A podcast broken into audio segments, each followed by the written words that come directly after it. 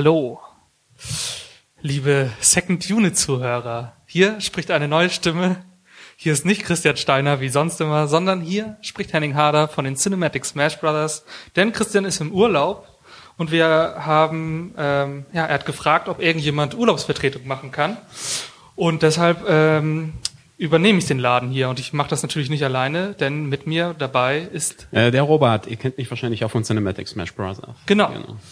Wer es noch nicht mitbekommen hat, das ist nämlich der große ähm, Podcast Crossover August zwischen der Second Unit und den Cinematic Smash Brothers. Wir hatten schon eine Folge der Cinematic Smash Brothers, die Christian moderiert hat und in der ich als Kandidat dabei war. Die könnt ihr sehr gerne hören. Und äh, nun revanchieren wir uns sozusagen. Robert ist Cinematic Smash Kandidat der ersten Stunde und und ich bin Moderator der gleichen Sendung und wir äh, haben uns heute mal die Second Unit geschnappt um über einen Film zu reden. Und über welchen Film reden wir, Robert? Über Monster Calls, beziehungsweise im Deutschen sieben Minuten nach Mitternacht. Genau, und das machen wir vor allem deshalb, weil ich mir gedacht habe, wenn wir Christians Podcast schon mal übernehmen, dann sollten wir ihm vielleicht nicht die besten Filme wegnehmen. Dann nehmen wir doch irgendeinen Film, über den er nicht reden möchte und über den wir beide sehr gern reden möchten. Und äh, ich habe den mit Christian auch im Kino gesehen und er hat mir danach gesagt, bin ich froh, dass ich darüber nicht reden muss. Und äh, mir ging es genau andersrum und deshalb freue ich mich sehr. Ja, mir auch. Ich hatte einfach so einen unglaublichen Redebedarf und wir beide waren ja auch vorher schon äh, im Kino und haben danach, glaube ich, erstmal eine Stunde äh, vom Kino gestanden und geredet. Also da ist Genau. einfach sehr viel drin. Wir, wir, haben, wir haben sehr viel Redelust und äh, das werden wir jetzt hier auch ausleben. Bevor es gleich losgeht, ähm, wollen wir natürlich einmal noch mal kurz Werbung für unseren Podcast machen, für alle Second-Unit-Hörer, die gar nicht wissen, was die Cinematic Smash Brothers sind. Das ist äh, der Podcast, den ich moderiere und der jetzt seit, seit dem Januar des äh, Jahres äh, läuft und das ist vor allem so eine Art, ich sage immer, es ist eine Mischung aus Game Show, Debattierclub und Filmbesprechung. So würde ich es auch sagen. Ja. Ja, sehr gut. Robert nickt es ab. Ich habe in den äh, alle zwei Wochen drei Kandidaten da und wir ähm, und, ja, es wird lebendig über verschiedene Filmfragen diskutiert. Zum Beispiel hatten wir mal ähm, als Aufhänger zum Deutschlandstart von sieben Minuten nach Mitternacht gefragt, welcher Film ist denn wohl derjenige, den man unbedingt seinen Kindern mitgeben möchte? So, das ist ein Beispiel. Dann wird diskutiert und am Ende entscheide ich, äh, wer die besten Argumente gebracht hat. Denn wie in einem klassischen Debattierclub geht es dabei vor allem um die Argumente. Das nur nebenbei. Wenn ihr da mal reinhören wollt, könnt ihr das sehr gerne tun. Ähm, ich glaube einfach Cinematic Smash Bros. googeln bei iTunes. Ihr kennt ja die ganze Chose. Ich muss jetzt nicht die Seite konkret nennen. Das nur mal kurz als Eigenwerbung. Und wenn wir schon bei Werbung sind, dann ähm, wollen wir noch schnell uns bei den Patreonen von der Second Unit bedanken. Und das sind diesmal Michi W., Stefan Manken, Jonas Mapache, Jota, Rochus Wolf, Christian Schmickler, Ulf P. und Alex. Premium-Mitglieder sind Tahiti Su, Sultan of Swing, Markus Hallmetschlager, David Noack, Florian Primel, Sebastian, der Giant Ferrari Stefan, Stefan Druwe, Rike The Midlist, Kete und Playstar und es gibt auch einen äh, 10-Dollar-Spender und das ist Thomas Jaspers. Und da wollen wir uns in, in unserem Namen und in Christians Namen sehr gerne äh, bedanken. Vielen Dank. Gut, Robert, jetzt haben wir hier so eine Liste von Christian gekriegt, wie das hier so immer so abläuft bei der Second Unit. Denn, wer es nicht weiß, ähm, ja, wir haben das Schiff gekapert. Genau. Aber halten uns trotzdem an die Regeln. Des Ja, uns, uns, uns, wurde, ne? uns wurde das äh, Kurs, der Kurs wurde uns schon so ein bisschen angedeutet von Tolle Christian, Piraten. sagen wir mal, ja. Wir haben hier so eine kleine Liste, wie das hier so läuft. Und deshalb kommen wir jetzt erstmal, bevor wir direkt in den Film gehen, zu dem Thema Vorverständnis. Und da frage ich dich doch erstmal, was hast du denn, bevor du den Film äh, mit mir damals im Kino siehst, äh, gesehen hast, da so von dem Film so mitbekommen und was für einen Eindruck hat es auf dich gemacht? Also ich habe erstmal einzig und allein nur den Trailer äh, mitbekommen. Es ist ja eine Buchverfilmung. Also ich hatte von dem Buch wirklich keine Ahnung, habe nur den Trailer, ich weiß nicht mehr bei welchem Film gesehen. Und ich muss ganz ehrlich sagen, ich mochte den überhaupt nicht. Der Trailer sah für mich aus wie so ein typischer amerikanischer äh, Fantasy-Film mit so einem kleinen Jungen, der so ein Monster hat, der ihm irgendwie durchs Leben begleitet oder durch schwierige Situationen. Ich muss aber auch sagen, dass ich von dieser Art Film halt ein bisschen übersättigt bin und ich bin halt mit sehr großen Vorurteilen eben da rausgegangen dann und dachte mir so, boah, den will ich jetzt aber nicht sehen. Ne? So, das Ja. war meine, meine erste Berührung mit dem Film. Vor allem so durch die visuelle Sprache wahrscheinlich. Die visuelle Sprache, das sah mir nach sehr viel CGI aus, sehr laut, sehr bombastisch. Der Trailer macht natürlich auch sehr Ja. viel Bombast, das muss man auch sagen, oder zeigt sehr viel Bombast. Und ich hatte echt keine Lust, zu, den zu sehen. Und als, äh, als Henning dann ankam und meinte, hey, wollen wir den gucken? Da ist eine Pressevorführung. Ich dachte mir, will ich den sehen?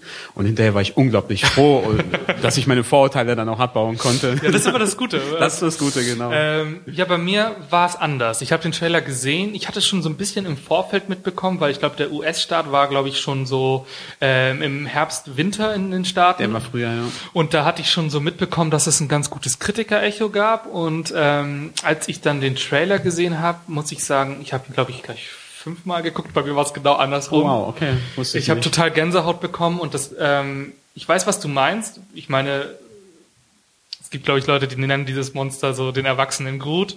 Mit den Leuten meine ich mich. Ja, ja, ja, das ist, Und das, das- das höre ich das erste Mal, aber es passt. Das ist, das ist, das Ja. ist natürlich dann so ein bisschen das Problem, dass es gerade so eine Bildsprache im Film gibt, die man dann irgendwie darauf abdecken kann. Aber es gab so ein paar Szenen, die mich sofort bekommen haben.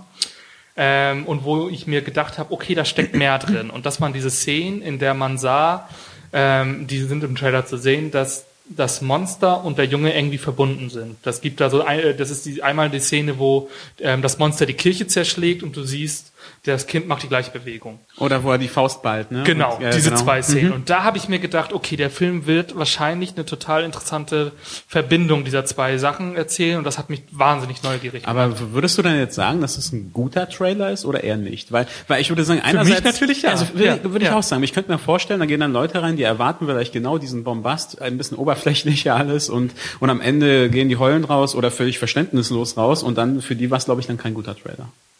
Kommt drauf an.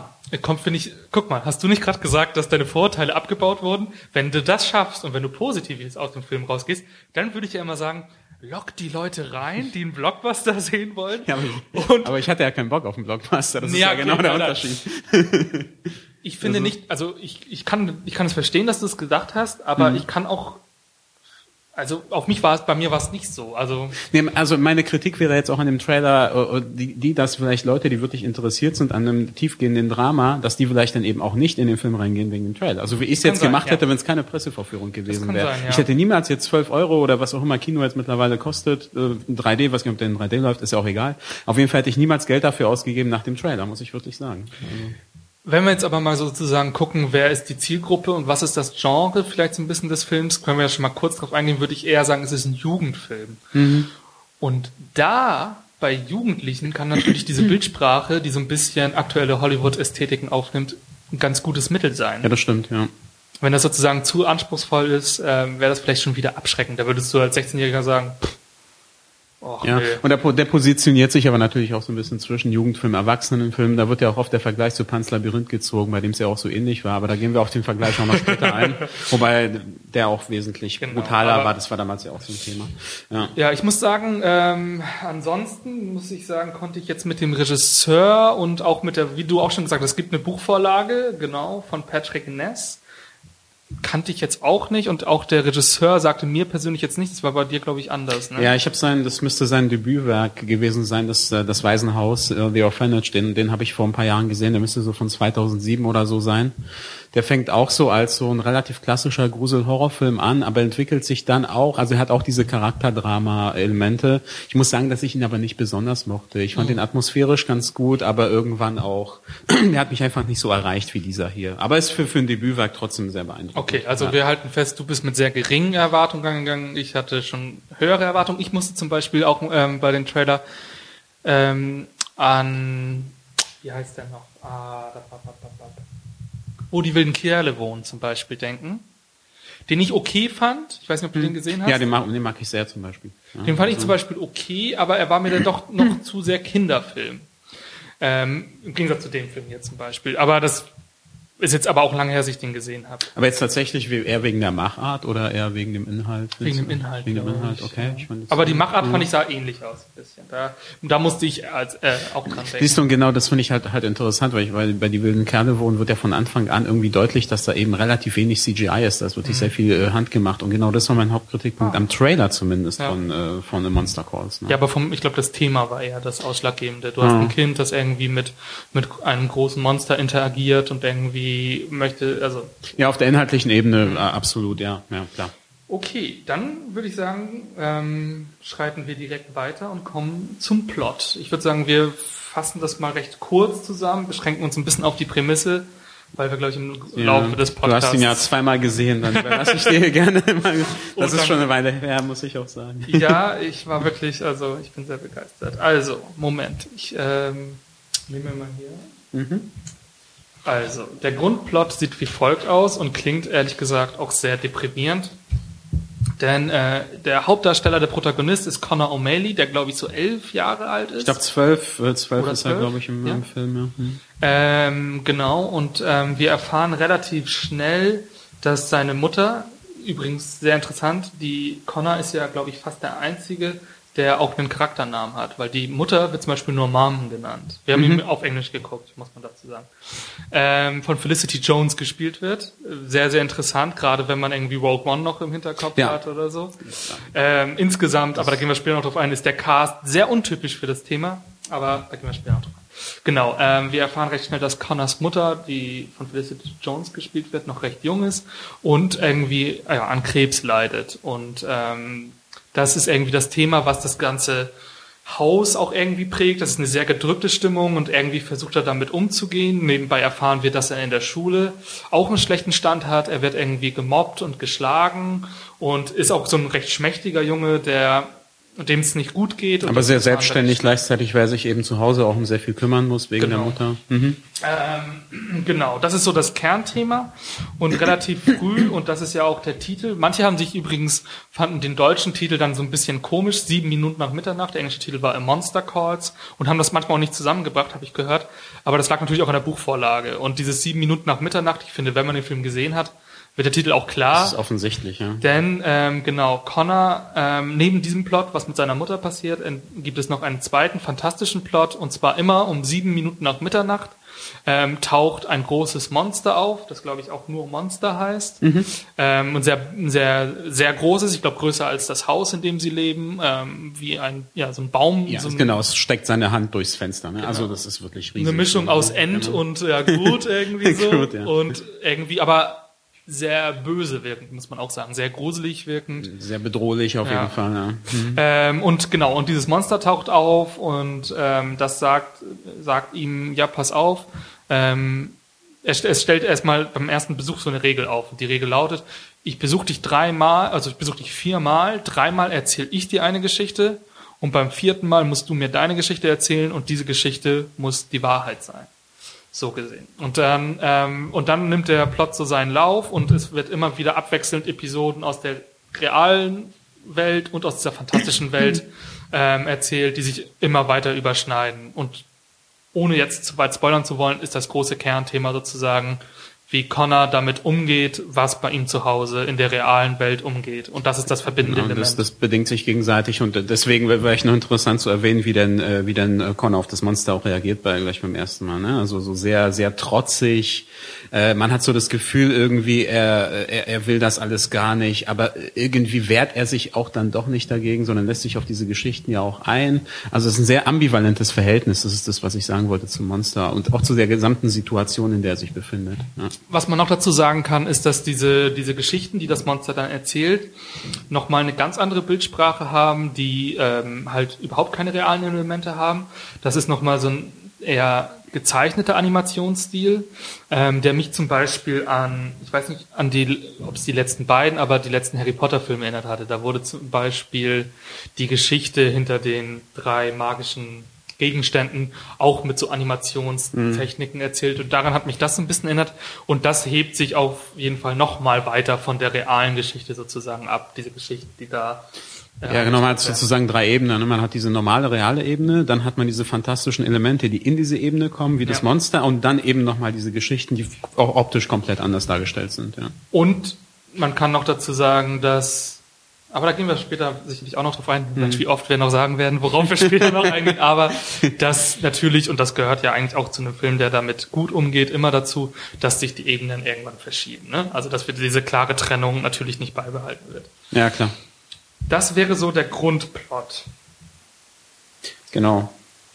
Mm, Genau, wir kommen Ich würde sagen, wir können jetzt mal ein bisschen, bevor wir jetzt weiter darauf eingehen, weil ich glaube, das wird unser größter Teil, so ein bisschen in die Tiefe zu gehen und das wird auch spoilerig, da werden wir warm. Genau, also wir werden jetzt nicht irgendwie das Ende verraten oder so, wie sich das alles auffühlt, oder? Also ich ich habe da keine Angst sicher. vor, muss ich sagen. Okay, äh, wir können okay. ja einfach eine Spoilerwarnung dann nochmal machen. Andererseits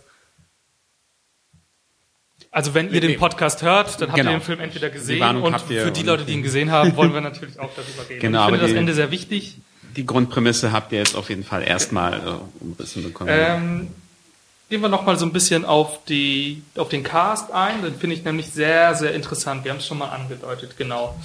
Wir hatten den Regisseur Juan Antonio Garcia Bayona, der aus Spanien kommt. Du kanntest äh, vor allem das Waisenhaus von dem. Genau. Ähm, und was auch sehr interessant ist, ist, dass der jetzt gerade als nächster Regisseur für den nächsten Jurassic Park gehandelt wird. Ja, ja das, ich weiß also, nicht, das gut finden soll, aber.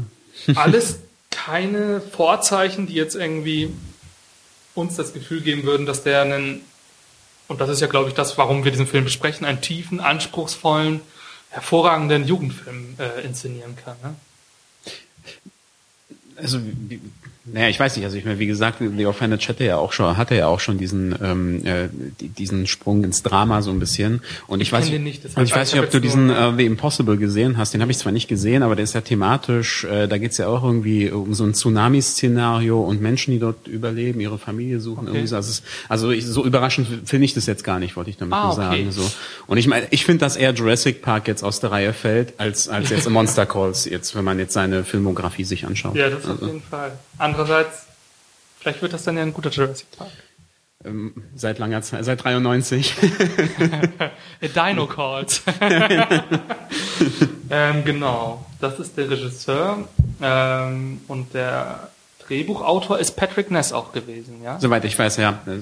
Ähm, Schau noch mal kurz nach, während du weiter erzählst. Genau, der hat nämlich die, die Buchvorlage ähm, geschrieben und da ist schon der erste interessante Faktor. Ja. Genau, und zwar ist die Buchvorlage eigentlich durch Zweierhand gegangen. Ähm, die Grundidee hatte Sioban Daud, heißt die. Ähm, die hat den Roman angefangen und ist leider 2007, wenn ich ähm, genau 2007 selbst an Brustkrebs erkrankt im Alter von 47 Jahren. Und dann hat Patrick Ness die Geschichte aufgegriffen und den Roman zu Ende gebracht. 2011 kam der dann, glaube ich, wenn, wenn ich äh, der Roman jetzt, also der fertige mhm. Roman von Ness dann.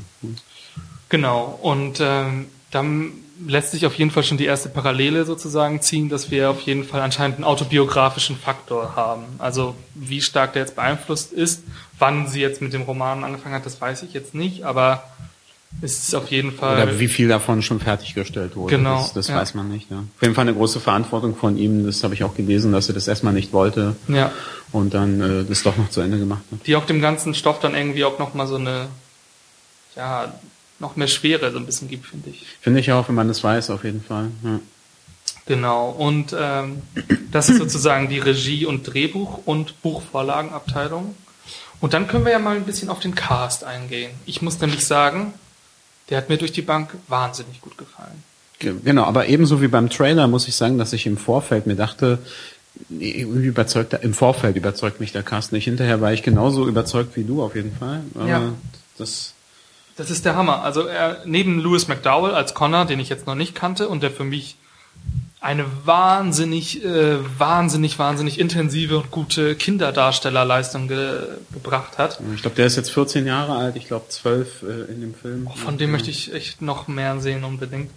Ähm, haben wir nämlich eigentlich einen recht großen, also einen, eigentlich einen, einen echt schon aus Blockbustern eher bekannten Cast und das finde ich wahnsinnig interessant, weil wir mal wieder sehen, was Schauspieler leisten können, wenn sie mal wieder in andere Filme gesteckt werden. Ja, aber nicht nur Blockbuster. Ich fand jetzt zum Beispiel gerade jetzt Sigourney Weaver ist ja nicht nur Blockbuster, sondern ist ja wirklich eine gute Charakterdarstellerin. Ja, klar. Gut. Mit einer langjährigen Karriere, wo ich... Aber in der letzten Zeit? Nee, nee, ich wollte gerade ja. sagen, ich, muss gerade bei ihr sagen, sie, bei ihr dachte ich so, das ist so eine Rolle, wie so sie, wie Morgan Freeman sie so heutzutage macht. Dann, dann hast du so. so einen Schauspieler, der früher wirklich mal gute Sachen gemacht hat ja. und wo du irgendwann den Eindruck bekommen hast, der, der hängt sein Gesicht in jeden zweiten Film rein, um ein bisschen Gage abzugreifen, ist aber nicht mehr wirklich relevant. Und deswegen war ich hier so begeistert. Genau, das ist ja auch so ein bisschen. Also ich habe jetzt, da kann man mich gerne korrigieren, wenn ich da was übersehe, aber ich habe jetzt Sigourney Weaver in den letzten Jahren nicht mehr durch große intensive Rollen im Gedächtnis. Das meine ich. Ich meine jetzt in der jüngsten Zeit. Natürlich ähm, hat sie mit Ellen Ripley und so weiter wahnsinnig. Ja, das ist ja schon äh, ewig her. Aber die letzten Genau. Filme, an die ich mich erinnere, sind Chappie von von Blomkamp. Da hat sie ja mitgespielt. Okay. Ähm, nicht wirklich beeindruckend und natürlich äh, hat sie bei Avatar mitgespielt. Dass man Avatar. Sich so, äh, genau. Und bei Ghostbusters das, durfte sie natürlich ein Cameo machen. äh, Genau, aber das sind ja alles nicht wirklich äh, so, also Genau. zumindest keine Charakterrollen. Und äh, so überraschender, um es noch, falls es noch nicht klar wurde, sie spielt die Mutter von der krebskranken Mutter, also die Oma von die Connor. Oma von Connor, genau. Ähm, und weil, der, weil die Handlung so gut angelegt ist, darf sie sich von einer, sagen wir mal, schwarz gezeichneten bösen Oma zu einer vielschichtigen, zu einem vielschichtigen Charakter entwickeln. Und das ist eine, und das schafft sie wahnsinnig gut, finde ich. Weil das auf so eine natürliche, langsame äh, Art passiert und nicht, dass es so diesen einen Bruch gibt und plötzlich äh, ändert sich der Charakter über Nacht, was ja sehr viele Filme machen, finde ich, Mhm. Ja. und auch Bücher. Und erst ist es wirklich so ein ganz langsamer Prozess und ich war am Ende selber erstaunt, dass ich sie plötzlich mochte. So. Ähm, ja, und das liegt, finde ich, aber auch daran, dass Sigourney Weaver das beides gut kann. Sie kann sehr, sehr gut diese harte Seite, diese strenge, harte Seite, die so vor allem am Anfang des Films zu sehen ist, aber sie kann auch diese, ich, ja, diese, diese weichere Seite sehr gut ausspielen. So. Genau, wobei sie schon immer auch ein sehr rationaler Charakter bleibt und das finde ich halt auch die Stärke. Das heißt, auch wenn man später Ja, mehr. Emotionen... Der Charakter genau. wird nicht verworfen. Nee, genau, sie wird Fall. jetzt nicht Nee, plötzlich total weiß, sondern sie bleibt rational, sie argumentiert auch rational, aber trotzdem kommen, kommen mehr Emotionen rein und das macht sie wirklich fantastisch. Nee. Ja. Dann gehen wir mal weiter. Wir hatten es schon erwähnt. Die Mutter wird von Felicity Jones gespielt. Die wird vor allem, ich kenne sie ehrlich gesagt nur aus Rogue One. Ich weiß nicht, ob du sie noch Also sie hat doch bei äh, hier bei dieser Stephen Hawking Verfilmung, da hat sie glaube ich auch den Oscar bekommen. Ich habe die Ah. nicht gesehen, aber ich weiß, dass sie für die weibliche Hauptrolle entweder nominiert ha- Ja. äh, war oder ihn bekommen hat. Also das war so glaube ich ihr, so ihr, ihr Durchstarten. Aber auf jeden Fall auch sehr interessant, vor allem wenn man überlegt, dass der ja dann wahrscheinlich in den Staaten sogar relativ zeitgleich mit Rogue One gestartet ist. Vermutlich, wenn es im Dezember war. Ja. Sehr, sehr interessant.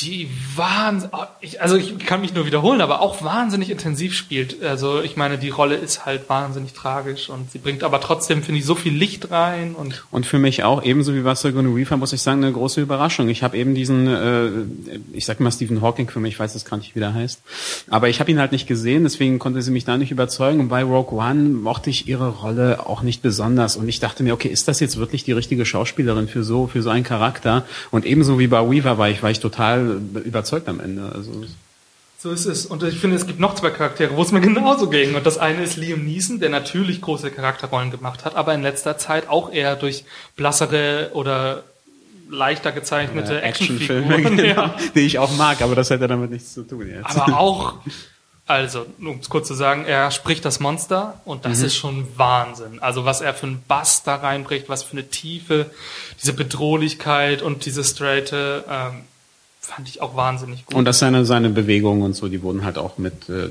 die, also diese, er ist auch das Monster wirklich. Es ist Ja, nicht genau. nur ausschließlich seine Synchro. Genau. Und dann haben wir noch jemanden, der, glaube ich, als letztes einen sehr schlechten Eindruck hinterlassen hat. Und das war Toby Cabell. Der hat ja bei dem Fantastic Four Film, bei den letzten Dr. Doom gespielt. Ach, den habe ich mir gar nicht angetan. Ja, der ja sehr zerrissen wurde. Und der spielt Connors Vater. Da können wir auch noch mal, da finde ich, kann man an dem Punkt noch mal ganz kurz drauf eingehen. Ähm, wir erfahren nämlich noch nebenbei, dass die Eltern von Connor nämlich getrennt leben. Also die Handlung ist ja in Großbritannien angesiedelt.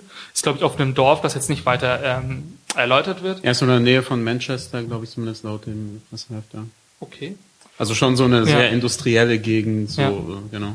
Und ähm, genau, und der Vater lebt aber in den Staaten und ähm, hat irgendwie, wie wir erfahren, auch da eine neue Partnerin und glaube ich auch schon eine halbwegs neue Familie. eine neue Familie, ja. Und das, das finde ich zum Beispiel auch erstmal die Rolle auch hier wieder super inszeniert, das Schauspiel super. Und um noch ein bisschen auf die Handlung einzugehen, ist da auch sehr interessant. An dem Punkt, wo er auftaucht, hatte ich nämlich gedacht, vielleicht könnte der Vater ihn sozusagen aus diesem, aus dieser schlimmen Situation irgendwie retten oder so. Man möchte es ja selbst. Befreien, Ja. genau, ja. Und ähm, das fand ich sehr, sehr gut, dass der Film es aber nicht macht, nicht so eine klare, klare Lösung anbietet.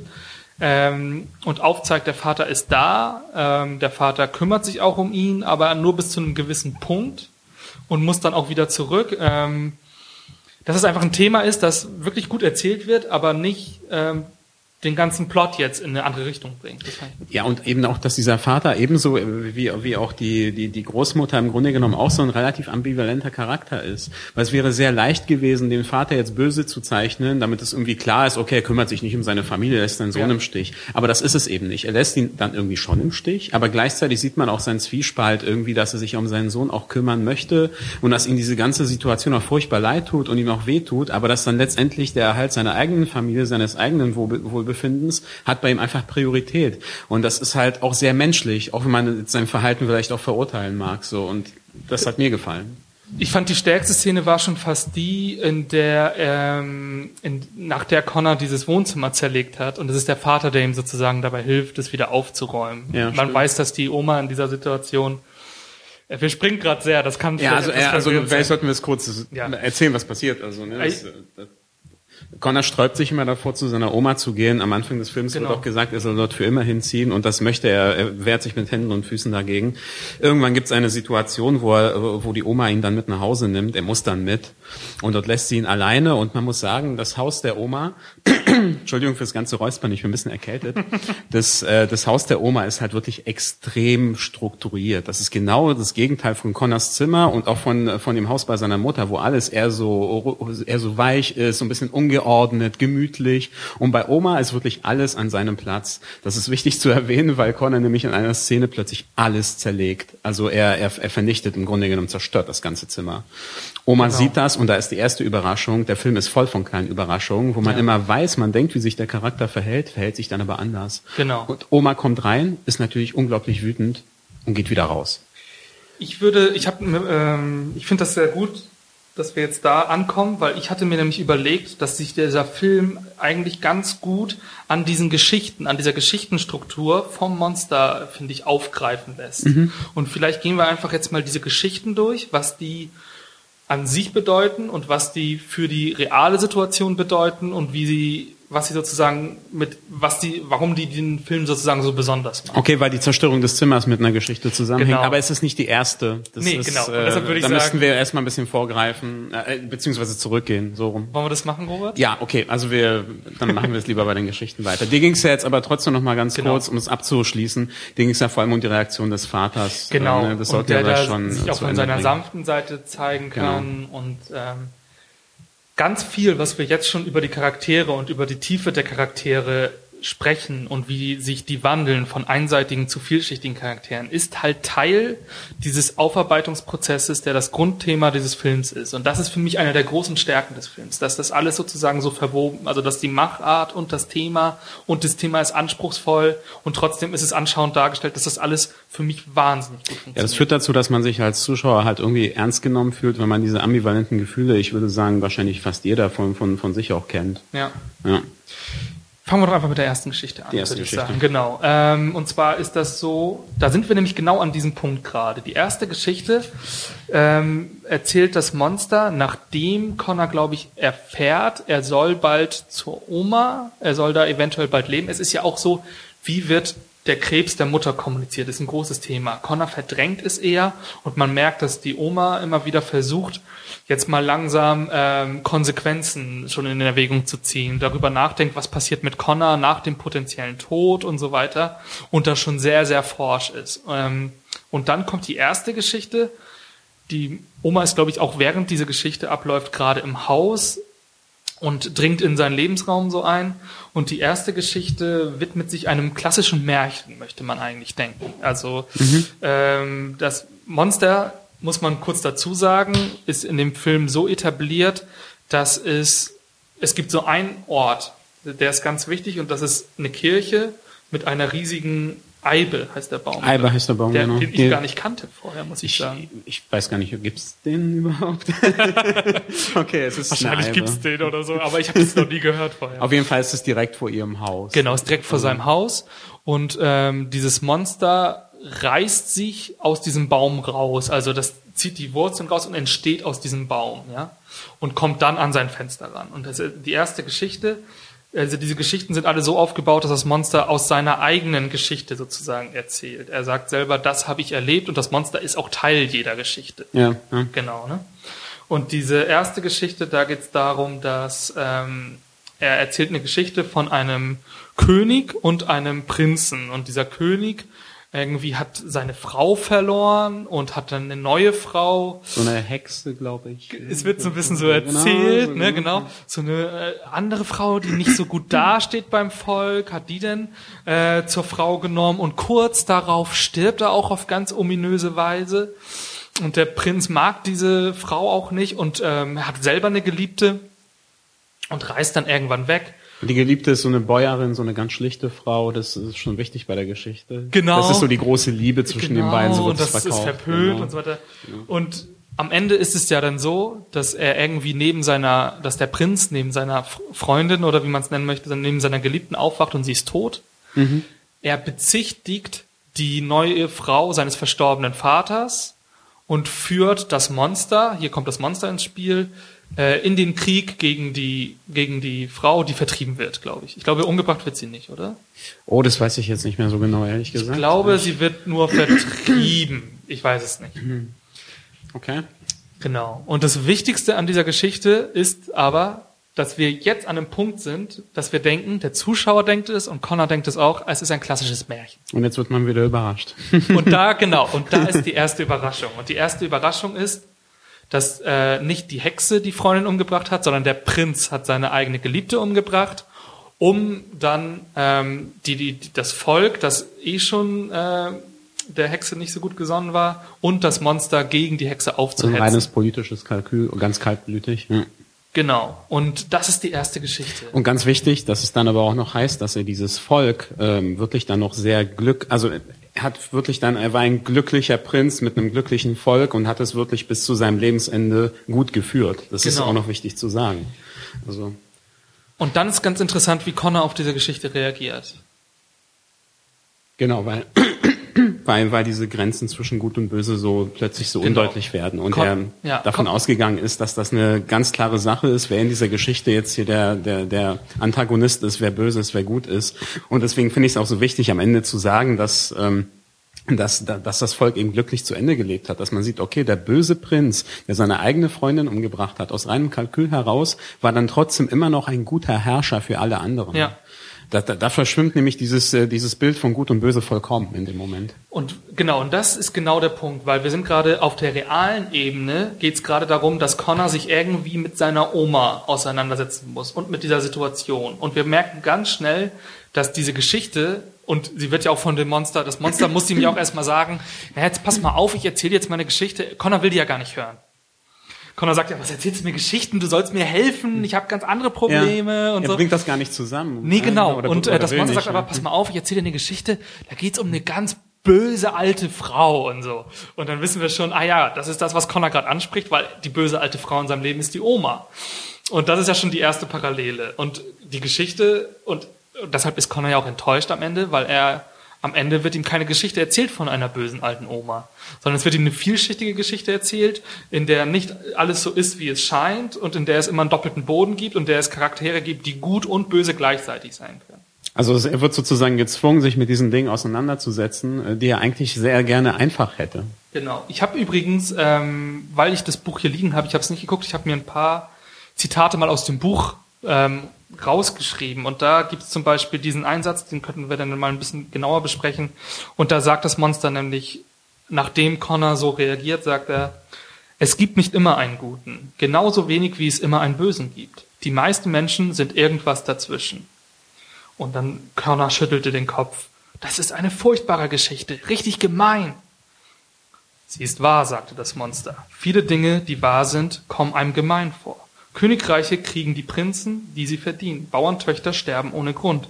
Und manchmal sind Hexen es wert, gerettet zu werden. Stimmt, das Monster rettet die Hexe. War es nicht sogar so? Das kann sogar sein. Stimmt, du hast, du hast genau. recht. Ja. Ziemlich oft sogar, du würdest dich wundern. Und das ist genau der Punkt. Das ist für mich einer der stärksten Momente in diesem Film. Und das war für mich auch die größte Überraschung. Also auch also auch auf dieser visuellen Ebene auch, weil es ist, dadurch, dass es die erste Geschichte ist, sieht man auch das erste Mal, dass jetzt wirklich ein visuellen total krasser Bruch stattfindet.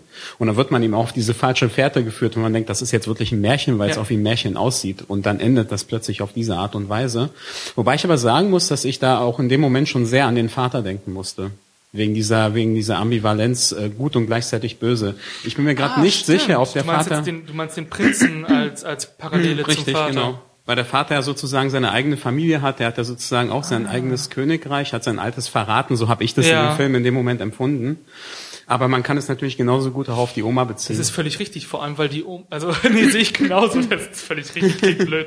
Aber es stimmt, jetzt wo du es sagst, denn ähm, das ambivalente Verhältnis besteht ja auch zwischen der Oma und dem Vater. Das die auch, Oma ja. macht ja den, den Vater auch immer schlecht und sagt, er kriegt nichts gebacken und so weiter und so fort und die macht ihn ja auch vor Connor madig.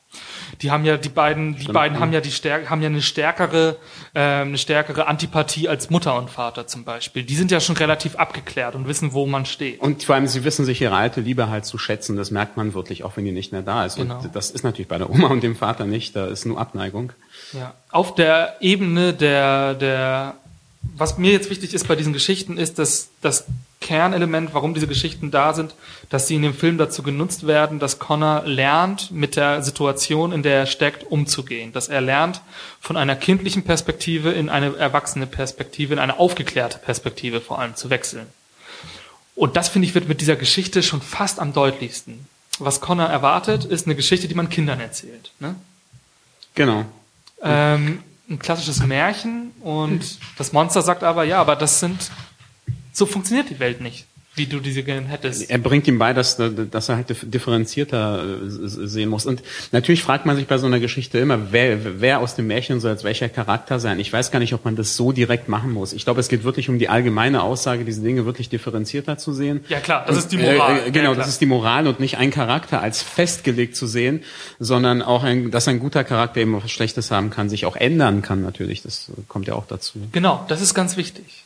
Ähm, dieses Ändern und ja, und das ist sehr, sehr stark und das beeinflusst ihn auch und man merkt auch, glaube ich, dass nach der Geschichte seine Perspektive zur Oma sich auch etwas ändert und man merkt, dass das regt auch schon was in ihn an. Das ist nämlich auch sehr wichtig im Film, dass jede Geschichte ihn halt auch irgendwie weiterbringt, habe ich das Aber auch immer nur in ganz langsamen Schritten. Man, Mhm. man sieht auch trotzdem nach der Geschichte, dass er sich immer noch davor sträubt. Ja, ja, und das finde ich auch wichtig. Das kennt, kennt man vielleicht auch selbst, wenn man mit Dingen konfrontiert wird, weil man weiß, die stimmen, man aber die Kritik nicht erträgt. Der Oder Verarbeitungsprozess, Oder ver genau. genau. man will die nicht verarbeiten in dem Moment, aber trotzdem gerät man in, de, äh, in dem Moment in diesen Prozess, wo man das gesagt bekommt. Und das Ja. macht er hier sehr gut in dieser, äh, mit dieser Methode. Ich würde zur zweiten Geschichte weitergehen. Ähm, die zweite Geschichte, und da sind wir nämlich gerade bei dem, was du gerade schon angesprochen hast. Die zweite Geschichte wird an dem Zeitpunkt erzählt, in dem Connor jetzt, weil die Mutter ins Krankenhaus musste, schon bei der Oma leben muss. Und das Erste, was ihm gesagt wird, ist, ähm, hier wird nichts angefasst. Es gibt eine Standuhr zum Beispiel, die hat die Oma, glaube ich, von ihrer Mutter oder aus so ein ganz altes Erbstück. Diese gesamte, diese, die gesamt, das gesamte Haus von der Oma ist mit ganz vielen Erbstücken. Es darf nichts angefasst werden. Also alles das, was ein Kind nicht leiden kann. Ne? Sag einem Kind, du darfst hier nichts anfassen. Das ist das Schlimmste. Es ist wie ein Gefängnis sozusagen.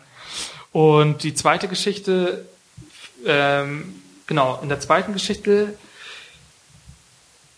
da verändert sich auch schon das Verhältnis Geschichte und Connor. Das muss man auch dazu sagen. In der zweiten Geschichte geht es um einen Alchemisten. Alchemisten, wird es genannt, glaube ich, ne? Ähm, der auch dann in der Vergangenheit irgendwann auch in dem gleichen Dorf gelebt hat und der als verbittert dargestellt wird und böse, also nicht böse, aber verbittert und grummelig.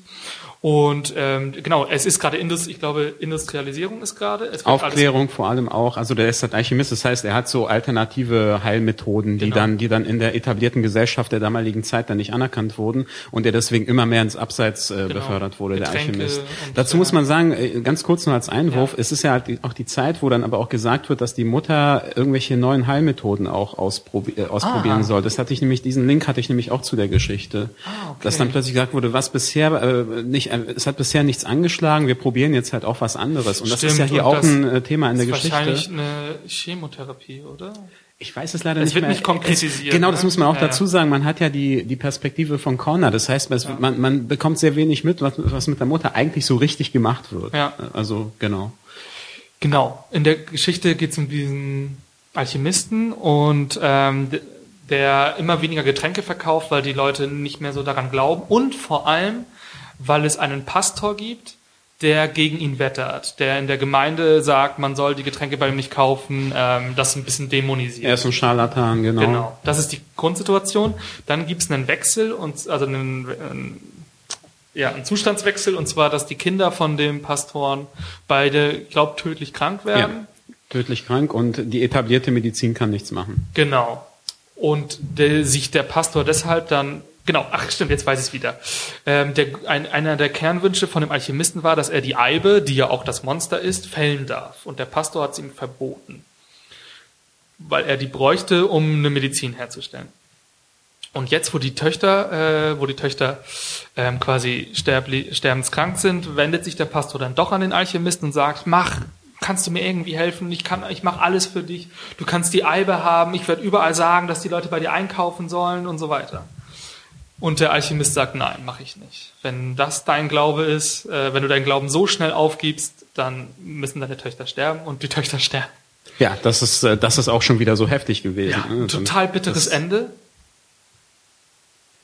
Wie bei der ersten Geschichte schon, sehr ähnlich. Ne? Wir sind wieder, die Erwartung an die Geschichte wird wieder komplett gebrochen weil die Geschichten aber auch immer so erzählt werden, dass gewisse Konnotationen so gesetzt werden, dass wir mit vor, also schon mit gewissen Vorurteilen rangehen. Ne? Wir denken dann, ja. ja man denkt, man weiß, was passiert, genau, und dann äh, kommt es genau anders genau. wieder. Und Genau, und Connor ist wieder sauer, weil er dachte, er kriegt jetzt eigentlich eine Geschichte serviert, in der es darum geht, dass jemand geheilt werden kann. Und da merkt man auch schon, er nimmt die viel persönlicher, die das Geschichte. Ist, das ist noch ein viel direkterer, also viel offensichtlicherer Bezug zur Realität, finde ich, als bei der ersten Geschichte. Genau, noch. weil er auch ja. mit dem Thema Tod schon konfrontiert wird. Hier sterben jetzt Leute und die ja. sterben auch wirklich und die werden nicht gerettet. An der Krankheit. Ne? Genau, an der Krankheit. Und ähm, das mündet dann in der Szene, und das meine ich mit Überschneidung, in der ähm, Connor aus Trotz ähm, aus, also äh, oder auch aus, aus, das kann man trotz ist zu wenig gesagt, aber auch um seiner Wut, aus Wut, aus allem, Wut und um, um seiner Wut Ausdruck zu verleihen, ähm, nämlich die komplette Einrichtung der Oma zerstört, aber in seiner Fantasiewelt zerstört er gemeinsam mit dem Monster gerade die Kirche von dem Pastor. Ja. Ähm, das ist genau der Punkt und ich möchte noch mal kurz auf diese wieder auf die Moral sozusagen, warum das Monster, warum das Monster die Geschichte so erklärt, dass nicht der Alchemist der Böse ist. Ich möchte nochmal kurz eingehen. Und zwar, er war zwar habgierig, unfreundlich und verbittert, aber er war auch ein Heiler. Und was war der Pfarrer dagegen? Gar nichts. Glaube ist die halbe Heilung. Glaube an die Heilmittel, Glaube an die Zukunft, die einen erwartet. Und hier war ein Mann, der vom Glauben lebte, ihn aber bei der ersten Prüfung opferte, gerade in dem Moment, als er ihn am meisten gebraucht hätte. Sein Glaube war selbstsüchtig und verzagt, und er kostete ihn am Ende das Leben seiner Töchter. Ich fand die, ja. Ist auch schon wieder eine Parallele zu Corners Situation. Das ist, das, das ist, das ist klar, nämlich dieses, äh, dieses auch andere Perspektiven einnehmen und nicht zu sehr auf seiner verharren und so starr bleiben, weil diese Starrheit hat letztendlich eben dazu geführt, dass, äh, dass seine Töchter äh, verstorben sind. So habe ich zumindest die Moral. Mhm. Also teilweise mitgenomnnen. Das, da ist natürlich noch viel mehr drin. Ich fand die Geschichte sehr, sehr, ich fand die schwieriger als die erste. Die erste mhm. war für mich relativ klar ich musste sagen, bei der zweiten tat ich auch, ich finde das, was ich an dem Film auch wirklich gut finde, ist, dass ich das Gefühl habe, so wie Connor die Geschichten erstmal verdauen muss und Erwartung hat, ging es mir als Zuschauer genauso. Und bei der ersten war ich auch überrascht, aber relativ noch, ah ja, gut überrascht. So. Und bei der fiel es mir auch schon schwerer. Ja, das wurmte mich so ein bisschen. Ich fand es auch witzig, dass du vor, äh, vorhin gesagt hast, so dass der Alchemist, der dann eigentlich nicht der Böse war, aber der Gute ja auch nicht. Ne? Ich nee. meine, er hätte den Kindern ja helfen können. Aber ich habe drüber nachgedacht und ich glaube, ich habe eine Kernthese, die ich an den Film stelle, und das ist so ein bisschen, da müssen wir, ich will nicht zu viel vorweggreifen, aber das ist die Aufarbeitung von Schuld und dass man Schuldbewusstsein ablegen soll. Und ich glaube, was das Monster an dem Pfarrer kritisiert, ist, dass dieser Glaube nicht genutzt wurde, um zu heilen oder sowas. Oder er hätte den Glauben auch für sich nutzen können, um den Tod seiner Kinder zu überwinden. Das sind alles positive Beweggründe, den Glauben zu nutzen. Aber er hat den Glauben genutzt, um den Alchemisten schlecht zu machen. Er hat quasi Propaganda betrieben gegen den Alchemisten und hat dem damit die ganze Zeit geschadet. Und wenn wir jetzt sozusagen sehen, ich will nicht zu weit vorweggreifen, mhm. aber Connor geht es ja auch nicht gut. Und ich, ich, da gehen wir später noch drauf ein, aber ich glaube, da gibt es einen starken Bezug.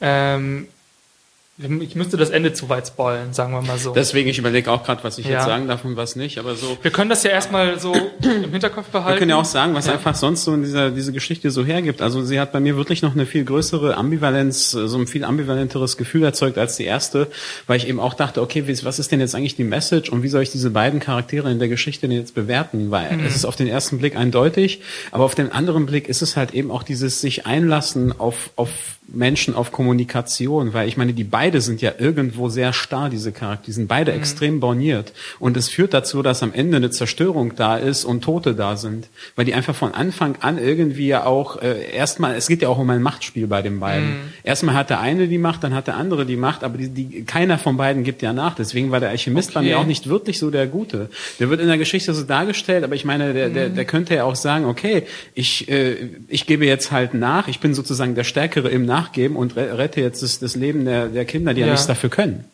für, für den Konflikt. Ich hätte, glaube ich, zwei Punkte, warum sozusagen, warum ich es nachvollziehen kann, dass der Alchemist eigentlich sozusagen, warum ich es nachvollziehen kann. Der erste Punkt ist, ähm, dass der Glaube sozusagen, dass der Glaube für den Pastoren so stark ist, der, wie das Monster sagt, er verdient sein Leben damit. Ähm, aber er legt, wenn er den so schnell ablegen kann, wenn er alles, was er predigt, so schnell ablegen kann, dann kann er ja nicht so viel wert sein. Aber er ist wert Das ist genug, richtig, um das ja. Leben des Alchemisten zu zerstören. Und aber, das ist so, aber wenn man das so einfach machen wollte, die Geschichte, dann hätte man es so machen können, dass der, dass der Pfarrer oder Priester krank ist.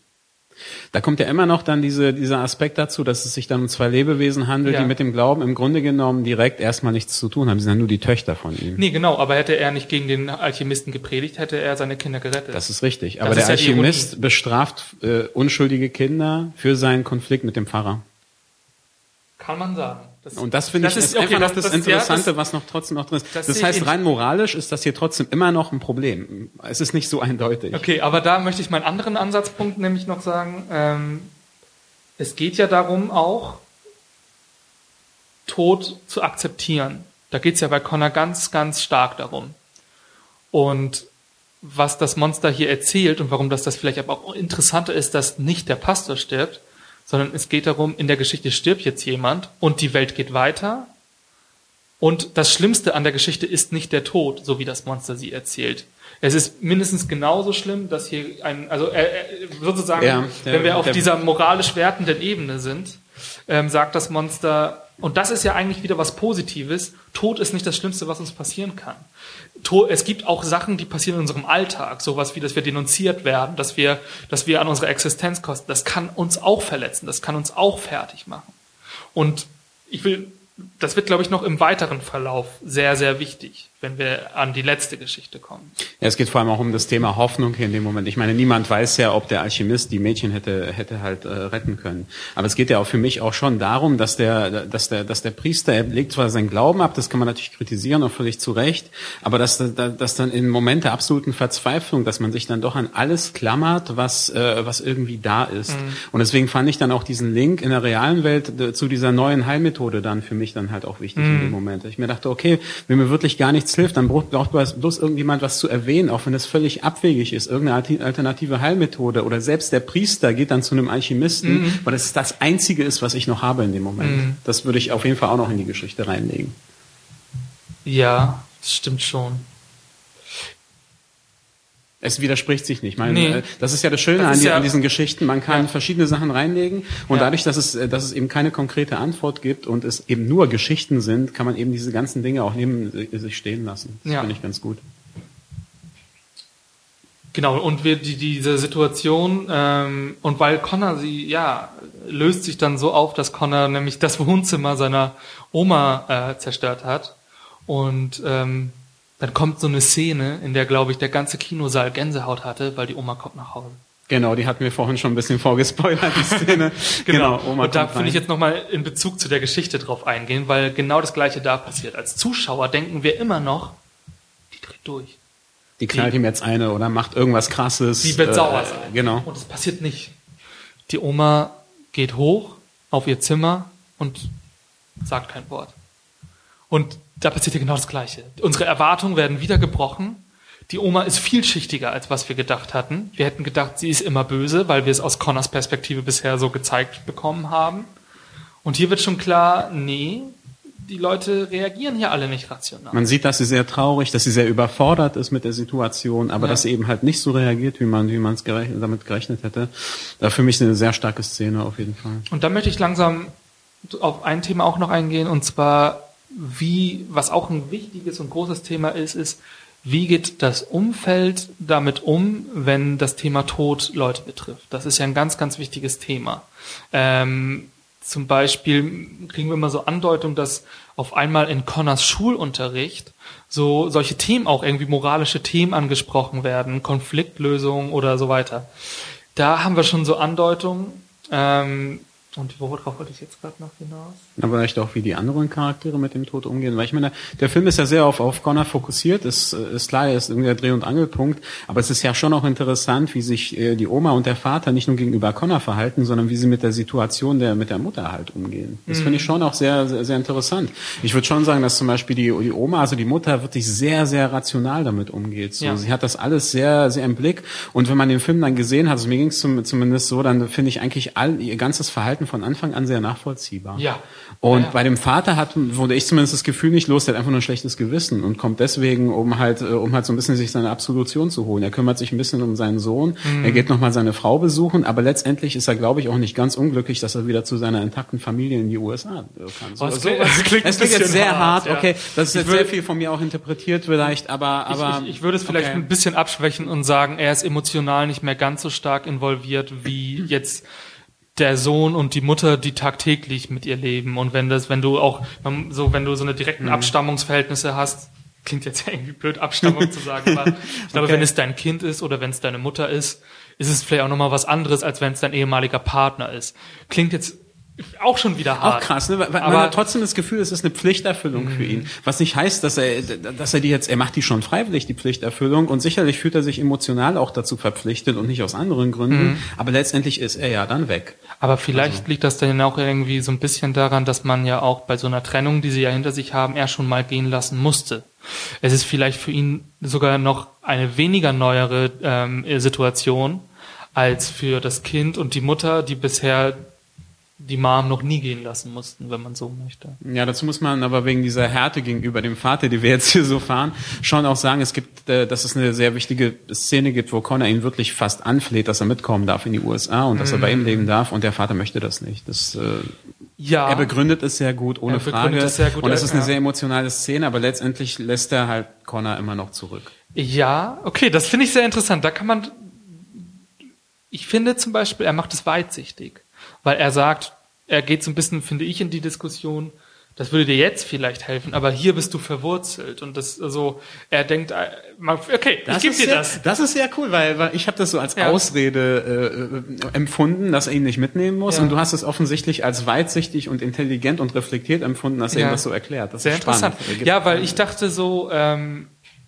er denkt schon da, er denkt schon an das Leben, nachdem er es verarbeitet hat. Und ob ihm da noch mal eine fremde Umgebung mit einer neuen Familie seines Vaters hilft oder nicht noch weiter belastet, Also kann man drüber diskutieren. Ich glaube, was ich daran so krass fand, war, wie vehement er letztendlich reagiert hat. Er, das heißt, er hat die Option ja gar nicht offen gelassen. Er hätte Okay. natürlich diese ganze Kritik anbringen können, die, du, die auch völlig nachvollziehbar ist, die du sagst, ob das so sinnvoll ist, ihn aus seinem sozialen Umfeld zu reißen. Mhm. Aber er hätte trotzdem ihm ja sagen können, pass mal auf, wir können uns das mal ein paar Jahre angucken, dann schauen wir mal. Aber er hat ja wirklich sehr vehement sich Mhm. dagegen gewehrt, ihn mitzunehmen. Das fand ich schon heftig. Weißt du, wie, wie ich jetzt darauf antworte? Ein Prinz kann seine Frau umbringen und trotzdem von dem Volk geliebt werden. Das ist richtig. Das ist ja der Punkt. Wir, wir reden genau. ja sowieso permanent bei allen positiven und negativen Punkten äh, permanent über ambivalente Charaktere, was den Film halt äh, immer noch so interessant macht. Ja, Genau, das ist der Punkt. Ähm, ich würde sagen, wir gehen langsam zur dritten Geschichte Ja, weiter, ja. die eigentlich gar nicht mehr so eine direkte Geschichte ist. Wenn wir gerade schon davon gesprochen haben, wir hatten Szenen, in denen, ähm, in denen Connor quasi die Faust des Monsters führt und ähm, die Kirche in der Fantasie, es ist ja eine Fantasiewelt, zerstört, aber gleichzeitig das Zimmer der Oma zerstört. Da haben wir ja schon, wie ich auch schon am Anfang angekündigt habe, ähm, haben wir das ja schon, dass die Ebenen sich immer weiter verschieben und näher aneinander rücken. Und die dritte Geschichte ist eigentlich keine Geschichte mehr, ist auch kein Märchen mehr. Das ist eigentlich auch, die auch die kürzeste von allen. Genau, die kann man sehr schnell erzählen. Ähm, wir sind gerade in der Schule. Und Dazu muss, können wir jetzt ja mal kurz die Geschichte mit dem Bully, äh, mit dem Die schon relativ früh anfängt im Film, genau. Und zwar gibt es diesen Jungen, ähm, wir können ja mal gucken, ob wir ihn zufällig auf der Darstellerliste finden. Ähm, hast du sie? Hab ich sie? Also ich habe die Besetzungsliste, aber ich weiß jetzt leider nicht, wie der Junge hieß gerade. Nee, weiß ich auch nicht mehr. Ist auch nicht so. Harry, ähm, okay. Ähm, er wird immer wieder zusammengeschlagen und so weiter von ähm, so ein paar und das so, von ein paar Jungs und da ist so ein Hauptbully dabei. Wir nennen ihn jetzt einfach Bully um, Ja, um seine, ähm, genau. seine beiden äh, Was ihn Freunde. vielleicht auch ein bisschen denunziert, äh, aber da gehen wir noch drauf ein. Da gehen das wir noch drauf stimmt. ein. Er wird von einem Jungen immer wieder ähm, ähm, geschlagen und so weiter und so fort. Und Genau, man, wie, aber man muss auch schon sagen, wie, wie fängt das eigentlich immer an? Man sieht halt das erste Mal das Klassenzimmer und dann sieht man, dass, äh, dass Connor den Jungen immer anschaut. Und der Junge ich glaube, das, ich glaube, die erste Szene ist auf dem Schulhof, wo die ihn zu dritt um ihn rumstehen und ihn schon mal zusammenschlagen. Das ist, glaube ich, eine der ersten Szenen. Und dann geht er nach Hause und ist schon mal, hat einen scheiß Tag hinter Ich sich. bin mir relativ sicher, dass man davor die im Klassenzimmer sieht, weil das ist ja schon auch vor allem für später relevant. Und ich glaube, Ja. das war wirklich die erste Szene. Okay, kann sein, Und der Junge sitzt da ein paar Bänke vor ihm und dreht sich immer um zu Connor. Sogar direkt vor ihm, oder? Oder zwei? Das will ich ihm auf jeden, auf jeden Fall vor ihm. Und der Punkt ist aber, und das ist schon sehr wichtig, also es ist schon so, dass der Junge sich immer umdreht zu Connor und in dem Moment, wo er sich umdreht, starrt Connor ihn ja schon immer an. Mhm. Und das macht er dann halt. Und dann sieht man meistens dann, was danach passiert, nämlich nach dem Unterricht stehen die draußen, der Bully mit seinen zwei Handlangern und die äh, prügeln Connor erstmal weg. Ne? Genau. Und von Anbeginn des Films leiden wir mit Connor. Wir, wir, wir, wir leiden, finde ich, mit ihm. Also ich auf jeden Fall, Ja, ähm, dass er, dass er leiden muss, dass er so einen harten Schulweg hat, dass er neben dem Elend, was zu Hause herrscht, auch noch das erleben muss. Ähm, und wenn ich diese Blicke in der Schule, du hast sie gerade angesprochen, sehe, dachte ich immer, es ist so eine Art Angst. Angst vor dem, was kommt. Angst davon, dass er gleich wieder aufgegriffen wird. Und Genau deswegen wird. ist das so wichtig, ja. Die dritte Geschichte setzt jetzt an in einer Situation, wo der Junge, der ihn immer schlägt, sein Verhalten ändert. Ähm, bis dahin müssen wir auch dazu sagen, hat sich auch die Situation von Connors Mutter immer weiter verschlechtert. Ne?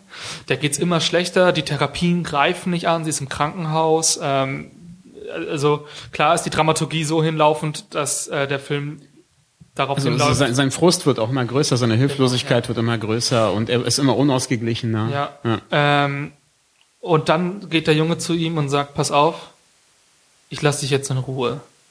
Ab jetzt bist du Luft für mich. Ich schneide dich jetzt. Und weil wir bisher gedacht haben, dass das Schlimmste eigentlich ist, dass er geschlagen wird, finden wir jetzt raus, das ist nicht das Schlimmste. Das Schlimmste ist für Connor, dass er Luft ist und dass alle ihn ignorieren. Und genau dann ist es sieben Minuten nach zwölf.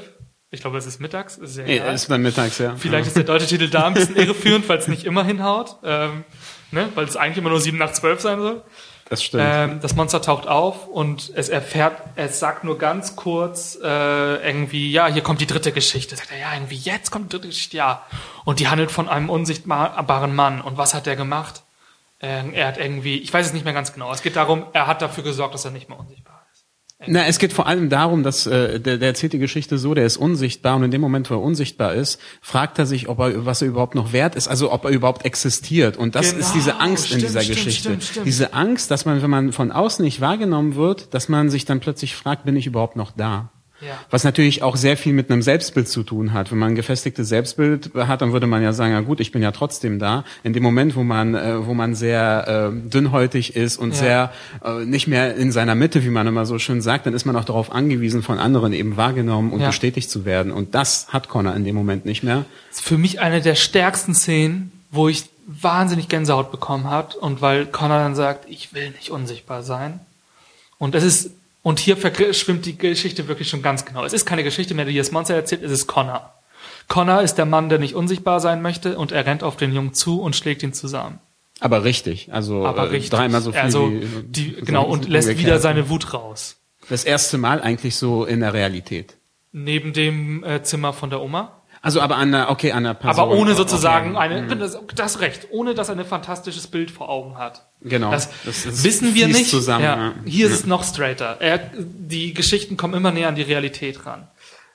Und hier sind Und hier auch nicht zusammen mit dem Monster, sondern irgendwie wird er hier zum Monster. Das ist ja das. Äh, Genau, die das Parallele wird auch da äh, größer, Genau, er, ne? er ist dann Genau. plötzlich das Monster und Ja. äh, das Monster ist nicht mehr irgendwie sein äh, Mittäter sozusagen. Und hier finde ich zwei Sachen super interessant. Das erste ist, wieder erwarten wir, dass Connor bestraft wird dafür. Es kommt die Szene danach, in der er zum Beispiel bei der Rektorin sitzt. Und dann sagt Connor, ja, ich habe gedacht irgendwie, bestrafen Sie mich jetzt nicht, Sie müssen mich doch bestrafen. Und was sagt die Lehrerin dann? Sie sagt dann, das würde keinen Sinn machen, ja. ihn zu bestrafen, gerade in seiner Situation. Das ja, heißt, so weit geht sie gar nicht. Sie sagt, glaube ich, nur, ja. ich glaube, sie sagt nur, was hätte das für einen Sinn? Stimmt, stimmt, so war das ja. Was hätte das für einen Sinn? Und das setzt sich die ganze Zeit so durch. Ähm, diese Wut und das alles, was Connor rauslässt, haben wir immer so, die erste Intention ist, oh, oh, oh, das darf er nicht. Ne? Wir haben da so einen, aber das darf er. Und da merkt man, dass, dass, dass sein Umfeld ganz, ganz sensibel damit umgeht und ganz viel erkennt, dass er gerade einen emotionalen, komplexen Zustand hat und dass er irgendwie versucht, den aufzuarbeiten. Und das ist ja ganz, ganz witzig, witzig, äh, witzig. ist überhaupt nicht witzig. Das ist wichtig, dass er das rauslässt.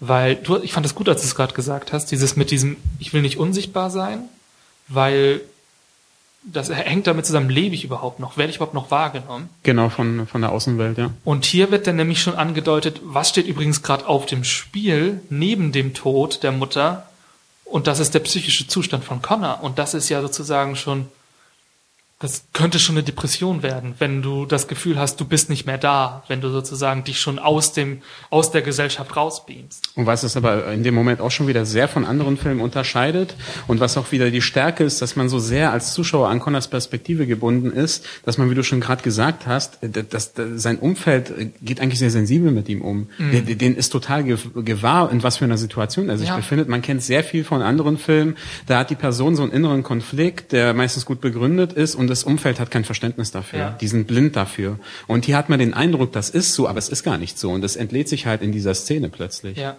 Ich weiß nicht mehr, ob es hier schon so deutlich wurde, aber ich glaube ja. Wir erkennen nämlich dann auch, dass Connor genau, also es ist gar nicht der Junge, der Connor schlägt, weil er es möchte, sondern wir erfahren so ein bisschen, dass Connor sich eigentlich von dem, von dem Jungen hat schlagen lassen, dass er es sozusagen mit den Blicken in der Schule eingefordert hat.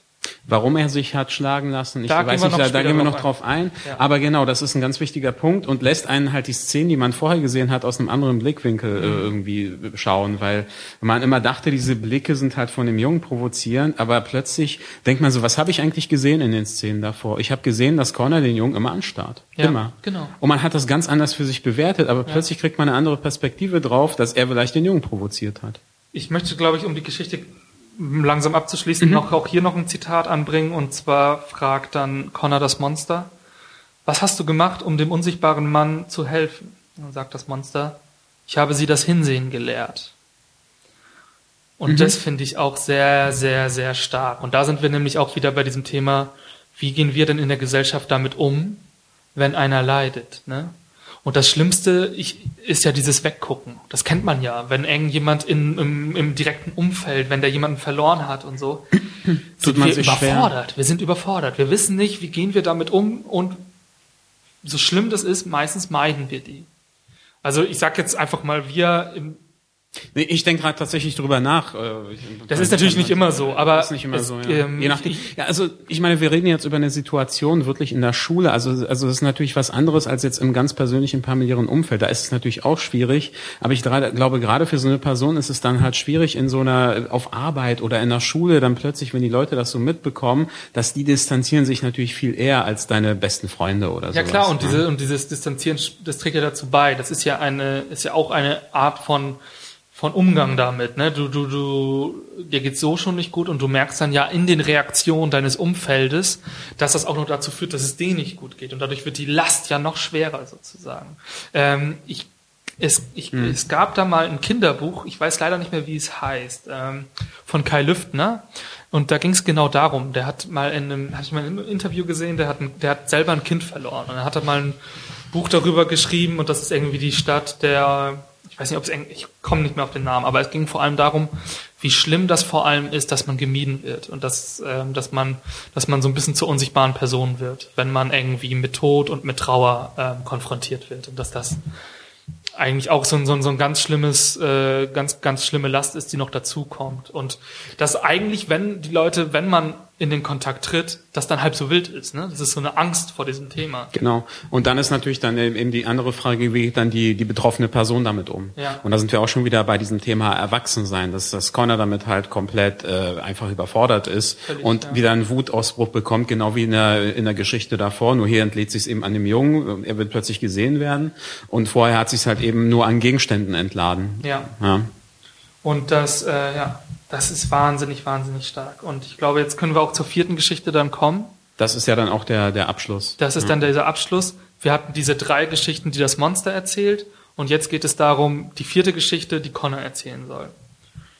Worauf wir noch gar nicht eingegangen sind, ist, dass Connor ja diesen wiederkehrenden Traum hat.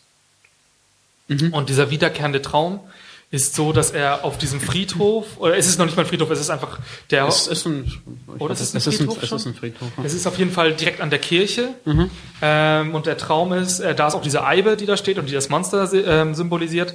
Und der Traum ist, dass, der, dass seine Mutter da steht und der Boden unter der Mutter einbricht, eine riesige Schlucht sich auftut und er es gerade noch irgendwie schafft, äh, sie an der Hand festzuhalten und er hat wahnsinnig Angst, sie, sie fallen zu lassen. So.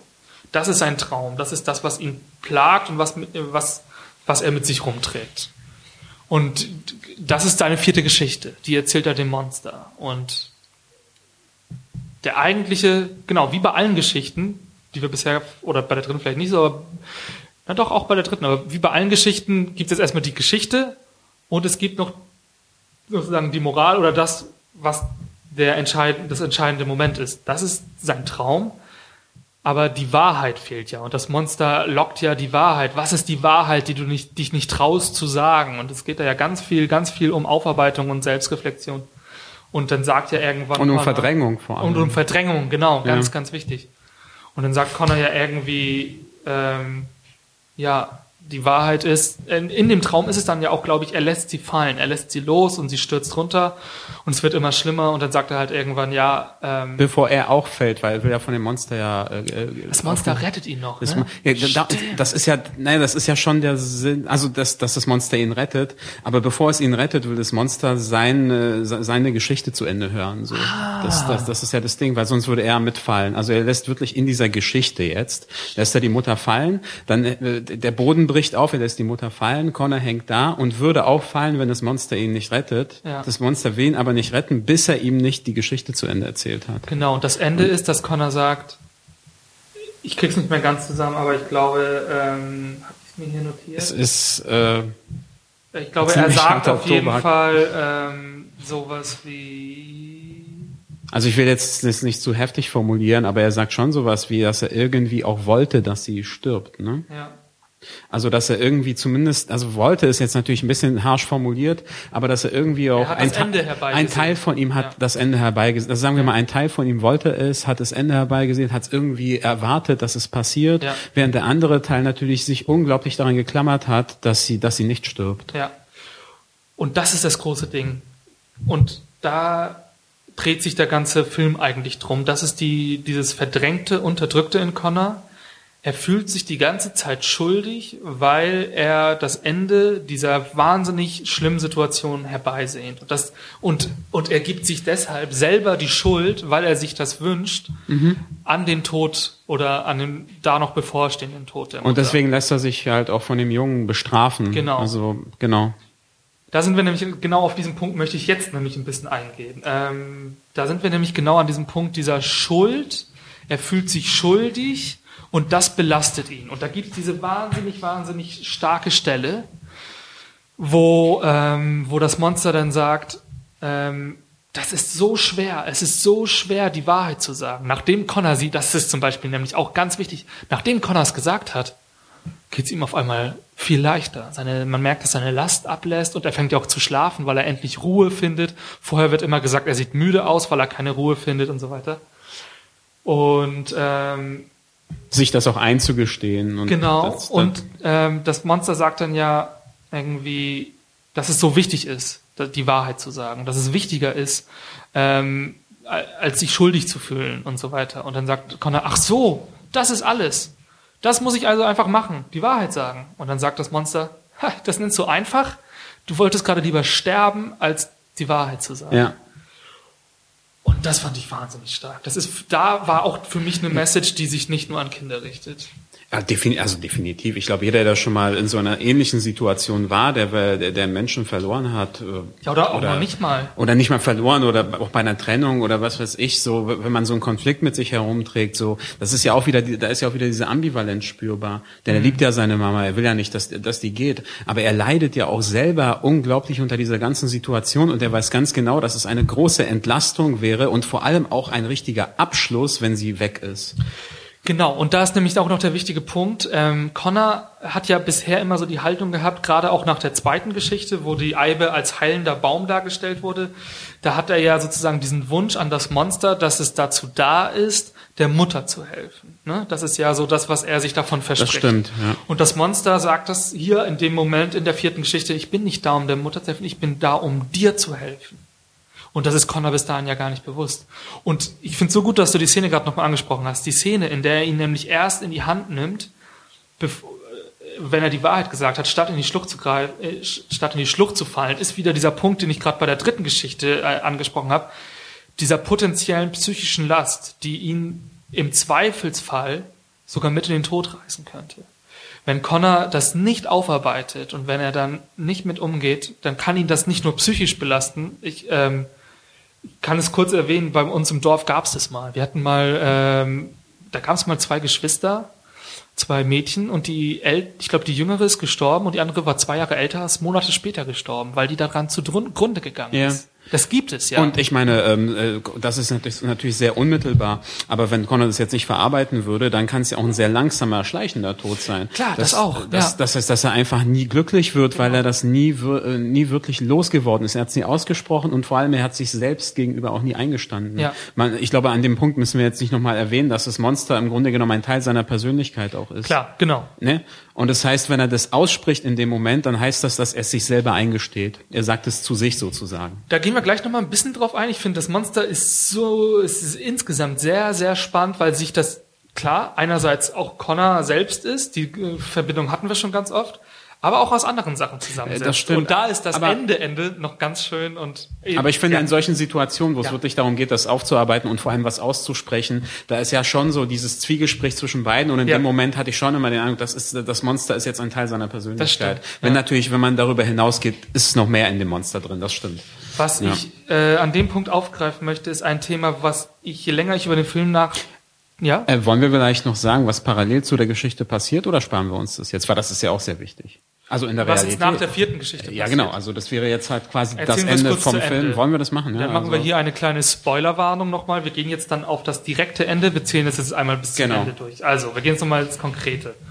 Connor schläft unter dem Baum ein, weil er, nachdem er diese Wahrheit losgeworden ist, endlich zur Ruhe kommt. Und es endet damit, dass im Dunkeln, glaube ich, ähm, die Oma, die ihn lange, lange gesucht hat, da findet, unter dem Baum, ins Auto trägt und sie fahren äh, gemeinsam ins Krankenhaus, weil der Tod der Mutter quasi kurz bevorsteht. kurz bevorsteht. Auch noch eine sehr starke Szene im Auto mit der Oma. Genau, ähm. Ein Gespräch zwischen den beiden, was ich, was für mich auch eine sehr, sehr wichtige, starke Szene war. Wahnsinnig, wahnsinnig wichtige Szene. Ähm, sie müssen bei einem Bahn, glaube ich, bei einem Bahngleis warten, so. Und wir hatten ja vorhin schon drüber gesprochen, Sigourney Weaver, die eine kalte, bisher eher recht kalte Char- Charaktere war, äh, Charakter war, am, Mhm. äh, am Anfang vor allem etabliert wurde. Ähm, und sozusagen diese verbindenden Elemente. Und dann sagt sie ja irgendwie zu ihm, ich weiß jetzt, wir haben nicht viel miteinander gemeinsam, sagt sie irgendwie zu ihm, ne? Ja. Wir haben nicht viele Gemeinsamkeiten, aber weißt du, was uns verbindet? Deine Mutter. Das Und das, jetzt schon. Und, äh, es geht mir auch gerade Gänsehaut. Oh Mann, und und dass, dass, dass wir beide halt in dieser Situation zusammenstehen müssen, auch wenn Ja. wir eben äh, oh, nicht zueinander finden. Und äh, ich fand das so unglaublich stark und das ist wieder diese, diese rationale Seite von ihr, die ich so von Anfang an so äh, ge- geschätzt habe. Ja. Bloß, dass sie, sie lässt mehr emotional, Emotionen durchscheinen, aber sie ist eigentlich äh, keine kalte Person. Sie ist eine sehr rationale. Person. Sie sieht die Dinge schon, wie sie sind. Und das finde ich auch einen interessanten Punkt, weil da kann man jetzt auch sehen, wir haben jetzt, weil es Connors Perspektive ist, die ganze Zeit mitverfolgt, wie Connor diesen Tod der Mutter verarbeitet. Mit dem Monster, er muss langsam einen Zugang zu ambivalenten Situationen und Geschichten finden und er lässt auch seine Wut raus. Und was macht die Mutter? Die, äh, die Oma. Die Oma macht auch was. Sie versucht Strukturen beizubehalten. Sie hat die Inneneinrichtung ihrer Mutter. Sie klammert sich ganz fest an solchen Gegenständen, an Sachen, die war. Das sind ja auch, sind ja auch Mechanismen sozusagen, die dazu da sind, dir selber Stabilität zu geben. Das ist ja ihr. Was, glaube ich, viele auch als erwachsen wahrscheinlich äh, Genau. bezeichnen würden. Äh, Kann man sich darüber streiten, ob das erwachsen ist. Aber ja, es ist auf jeden Fall. Man kann sich über den Begriff es, überhaupt auch streiten. Das, das kommen wir noch. Aber, aber auf jeden Fall, es ist eine Methode des Umgangs, ja. Genau. Und ähm, deshalb und das erklärt im Rückblick dann auch wieder, warum die Mutter gar nicht so sauer war. Das, äh, oder sie war enttäuscht, sie war traurig, aber Du meinst sie hat die Oma jetzt wegen dem. die Oma, als äh, Connor das, Das Zimmer, Zimmer, genau. zerstört hat, sie hat das erstmal akzeptiert. Und da hatte ich auch das Gefühl, solche Erinnerungsgegenstände, das gehört ja auch zu Trennungsprozessen, ob das Beziehungen sind oder der Tod, es gehört ja auch manchmal dazu da, gewisse Gegenstände, die an eine Person binden, auch loslassen zu können. Ne? Dass Weil- es auch was Positives hatte, meinst du, mit dem Genau. Zimmer im Endeffekt? weil ja auch Erinnerungsräume dadurch auch irgendwo, die natürlich schön sein können, aber auch verletzend, damit auch mal irgendwo, und ich meine, das war die Standuhr, glaube ich, der ihrer Mutter oder so. Ich glaube, das war eigentlich abgeklungen. Also ich, hab- glaube, das war auch für sie total entlastend. Das finde ich ein super Punkt, den du ansprichst. Das ist ja so, wie wenn man zum Beispiel umzieht und also so ganz viele Erinnerungen an seinen alten Wohnort hat und dann plötzlich äh, durch das Umziehen an sich wird man natürlich nicht die Erinnerung an sich los, aber man wird aber nicht permanent daran äh, daran Ja. erinnert, indem man sich so festkrallt an, die, äh, an bestimmte Orte oder Gegenstände. Und dass die Oma vielleicht in gewisser Weise vielleicht sogar sogar dankbar war zu sehen, dass diese Dinge überhaupt kaputt gehen können Ja. und dass es letztendlich nur Dinge sind und dass das Leben danach ja eben weitergeht. Genau. Und da sind wir wieder bei diesem Umgang mit Verlust insgesamt, ob es materieller Ja. Verlust ist oder personeller Verlust. Und das ist ja genau das Thema. Und und als Aufhänger hatten wir diese Szene an den Gleisen. Ja, die, diese Parallele, das, die hat es für mich so klar gemacht, dass die Oma und Connor sich wahnsinnig ähnlich sind, weil sie mit der gleichen Situation gerade umgehen. Und da sind wir auch an diesem Punkt, den du schon oft angesprochen hast, dass das hier nicht nur, dass diese, diese Grenzziehung Kind und Erwachsene hier komplett obsolet ist. In dem, in dem Moment auf jeden Fall. Also auch vorher schon, aber in dem Ja. Moment zeigt sich das so deutlich, ja. Und dass gerade emotionale Prozesse, wie wir es schon gesagt haben, das Monster sagt, die Wahrheit zu sagen, das fällt allen schwer. Ob du ein Kind bist oder ein Erwachsener, das war da ja, also war ja da auch schon. Das ist mit das Schwerste, was wir überhaupt machen können. Und dass So, diese, genau. diese erwachsene Abgeklärtheit eben auch nicht irgendwie die, der, der Weis- Weisheit letzter Schuss ist, um mit so etwas umzugehen. eher ein Schutzmechanismus. Es ist ein Schutzmechanismus, der aber auch etwas Ungesundes hat, weil wenn man sich dann wirklich an so Gegenstände klammert, weil man denkt, damit kann man die Vergangenheit konservieren, Genau. das ist ja nicht gesund. Genau. Genau. Und das zeigt er der Oma im Grunde genommen. Das ist, finde ich, einen sehr guten Punkt. Teils, teils, ne? Also ich will es jetzt nicht zu weit noch greifen, aber ich glaube, es ist so eine Art, man muss, glaube ich, so eine. Es, Vor allem, er zeigt es der Oma natürlich nicht, das ist ja nicht seine Intention. Er nein, zerstört nein. es aus Wut. Aber, der Effekt aber, bringt es mit sich. Aber Das sie, ist, äh, sie erkennt dann ja auch, sie geht ja irgendwann dann durch dieses, muss man noch kurz erwähnen, durch das zerstörte Zimmer finden sie ja zum Beispiel alte Videoaufnahmen von Connor.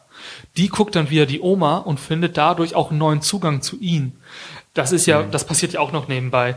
Ähm, und ich glaube, das ist so ganz wichtig, auch noch fürs Ende. Ja, von dieses Wut rauslassen ist eben halt was Natürliches und das ist sowas, was die Oma nicht mehr zulässt und dann in dem Moment auch sieht, dass das vielleicht auch nicht so ungesund ist, das auch Genau. mal rauszulassen. Und das erwähne ich jetzt deswegen, weil das Gespräch mit letzte Gespräch mit der Mutter ja auch in Richtung Wut dann nochmal geht. Da kommt ja noch zwischen den beiden noch Genau, denn äh, sie fahren dann ins. die- Ich glaube, das war schon. Das letzte Gespräch mit der Mutter war vorher, ne? Das war, da war er nämlich tagsüber nochmal da. Da können wir ja nochmal drauf eingehen. Okay, ich dachte, das wäre danach, aber ok- okay. Das ist, glaube ich, die Szene, nämlich auch bevor er dann zur Eibe geht. Also da können wir nochmal mal kurz drauf eingehen. Und das ist, glaube ich, auch die, die ihn dann dahin bringt, dass er jetzt die nächste Geschichte hören will. Die vierte Geschichte fordert er jetzt auch ein. Er sagt, jetzt helf mir. Und das liegt daran, dass die Mutter ja vorher noch ein Gespräch mit ihm führt und ähm, da ihn langsam darauf vorbereiten möchte, dass sie sterben. und sie dann aber auch sagt, wenn, wenn du Wut empfindest, dann lass sie raus. Ja. Ne, Dann soll Alle- man soll man es nicht unterdrücken. Ja. Er hat zum Beispiel Probleme mit ihr zu reden in dem Moment, klar. Und sie sagt, egal was du gerade empfindest, egal wie du dich gerade verhältst, ich kann es verstehen und es ist überhaupt kein Problem. Und das ist auch einer der stärksten Szenen, finde ich. Und sie, selbst wenn sie stirbt, und das ist auch einfach so ein toller Charakter, diese Mutter, sie sieht ihr Umfeld, wie es darauf reagiert und lässt alle Möglichkeiten darauf zu reagieren zu.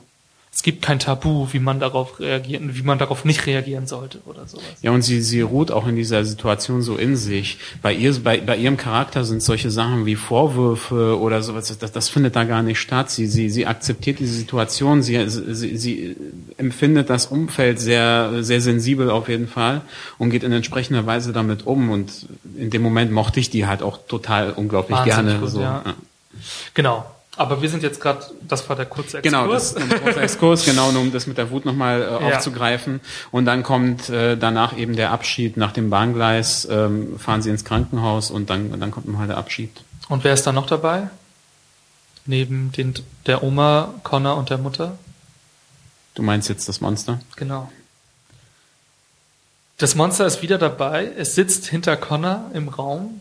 Und hier sind zwei Sachen, finde ich, ganz interessant. Das erste ist, dass Connor sich alleine nicht, hin, nicht traut, zur Mutter zu gehen. Und das Monster ihn schubst. Ja. Und wir wieder diese Verbindung haben. Fantasie, Realität. Das Monster gehört zu Connor. Es ist seine wütende Seite. Aber auch seine mutige Seite. Genau. Ach, herrlich, Robert, wie du, wie du meine Sätze beendest. genau, das wollte ich sagen. Sehr genau. Genau, ne? Und dass er da auch gelernt hat, äh, proaktiv und progressiv auch die Sachen auch angehen zu müssen. Und er hat ja gerade erst auch vom Monster gelernt, du musst die Sachen angehen. Es bringt nichts, wenn du sie unterdrückst. Hab keine Angst davor. Angst ist nicht das Schlimme. Das Schlimme ist, wenn du es, also Angst ist schon schlimm, aber es ist sozusagen nie so schlimm, wie du es dir vorstellst. Ne? Ist ja genau Dieses das. Unterdrücken, dieses in sich reinfressen, ist, ist das eigentlich Schlimme. Genau. Ja. Und ähm, das ist erstmal sehr stark.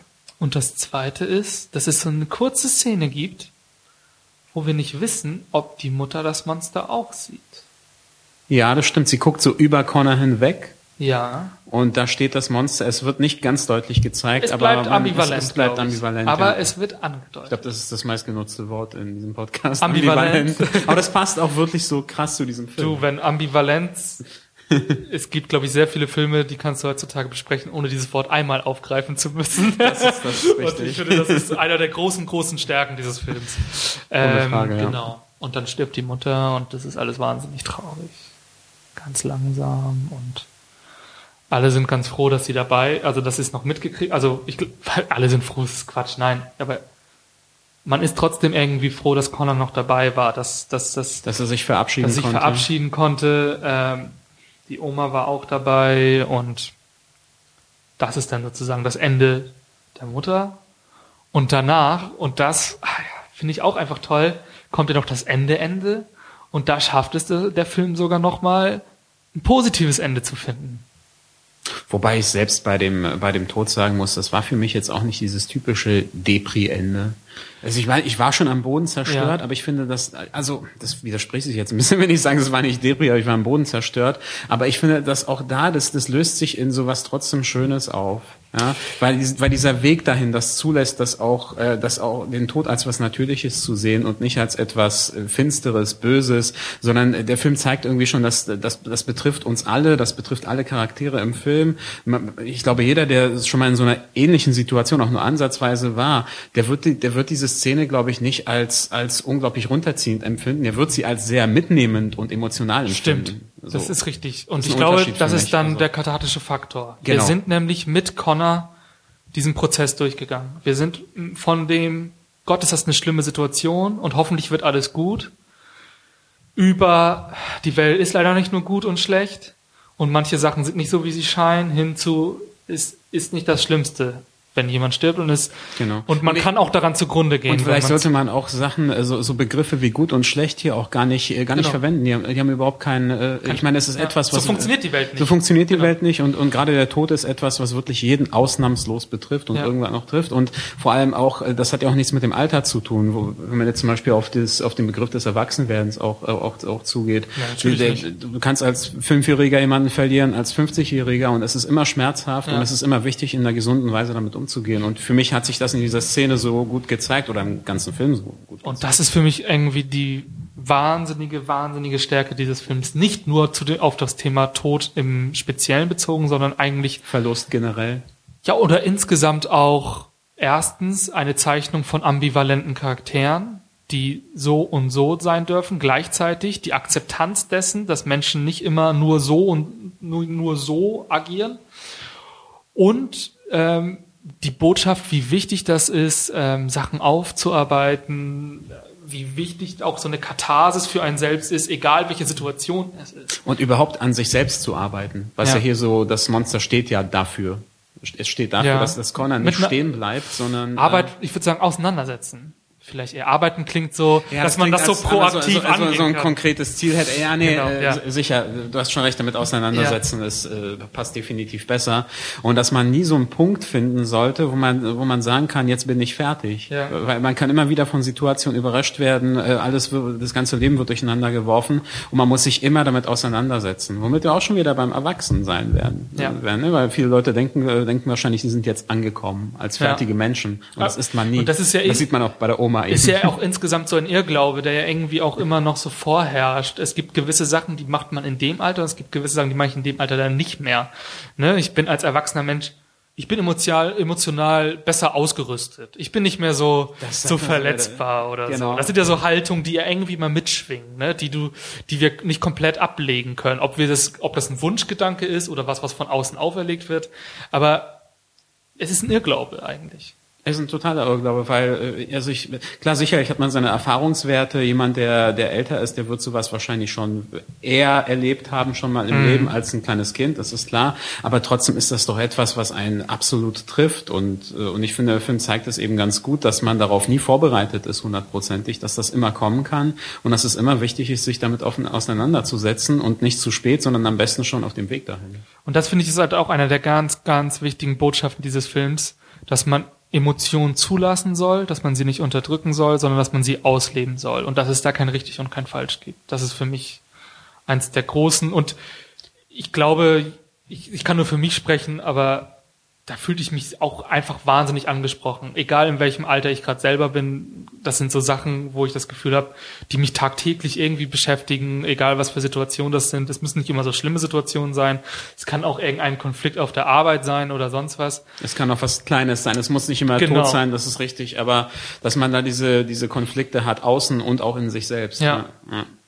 Aber das ging mir halt genauso. Ich man muss dazu sagen, wir sind halt in den Film äh, reingegangen und wir, wir waren beide fix und fertig, als wir, raus, als wir rausgegangen sind. Und ich glaube, das ging auch sehr vielen anderen Leuten auch so. In dem und wenn ihr den gehört habt, liebe Zuhörer, ging es euch bestimmt nicht unähnlich.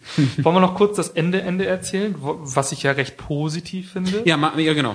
Ähm, es war ja bis jetzt auch immer so relativ negativ gezeichnet, dass Connor keine Lust darauf hatte, bei der Oma zu leben. Und jetzt ist die Mutter tot, der Vater ist wieder in Amerika und es steht halt nichts anderes vor der Tür.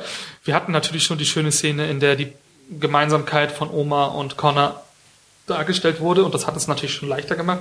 Aber jetzt kommt diese schöne Szene, sie kommen nach Hause und es gab ja immer ein Zimmer, in das Connor nicht durfte.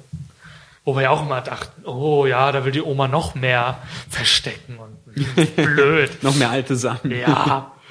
Ist es überhaupt nicht. Und zwar hat sie da ein Zimmer für Connor hergerichtet mit ganz, ganz, ganz viel alten Gegenständen von der Mutter und hat ganz viele Sachen aus dem Haus der Mutter in dieses Zimmer verfrachtet.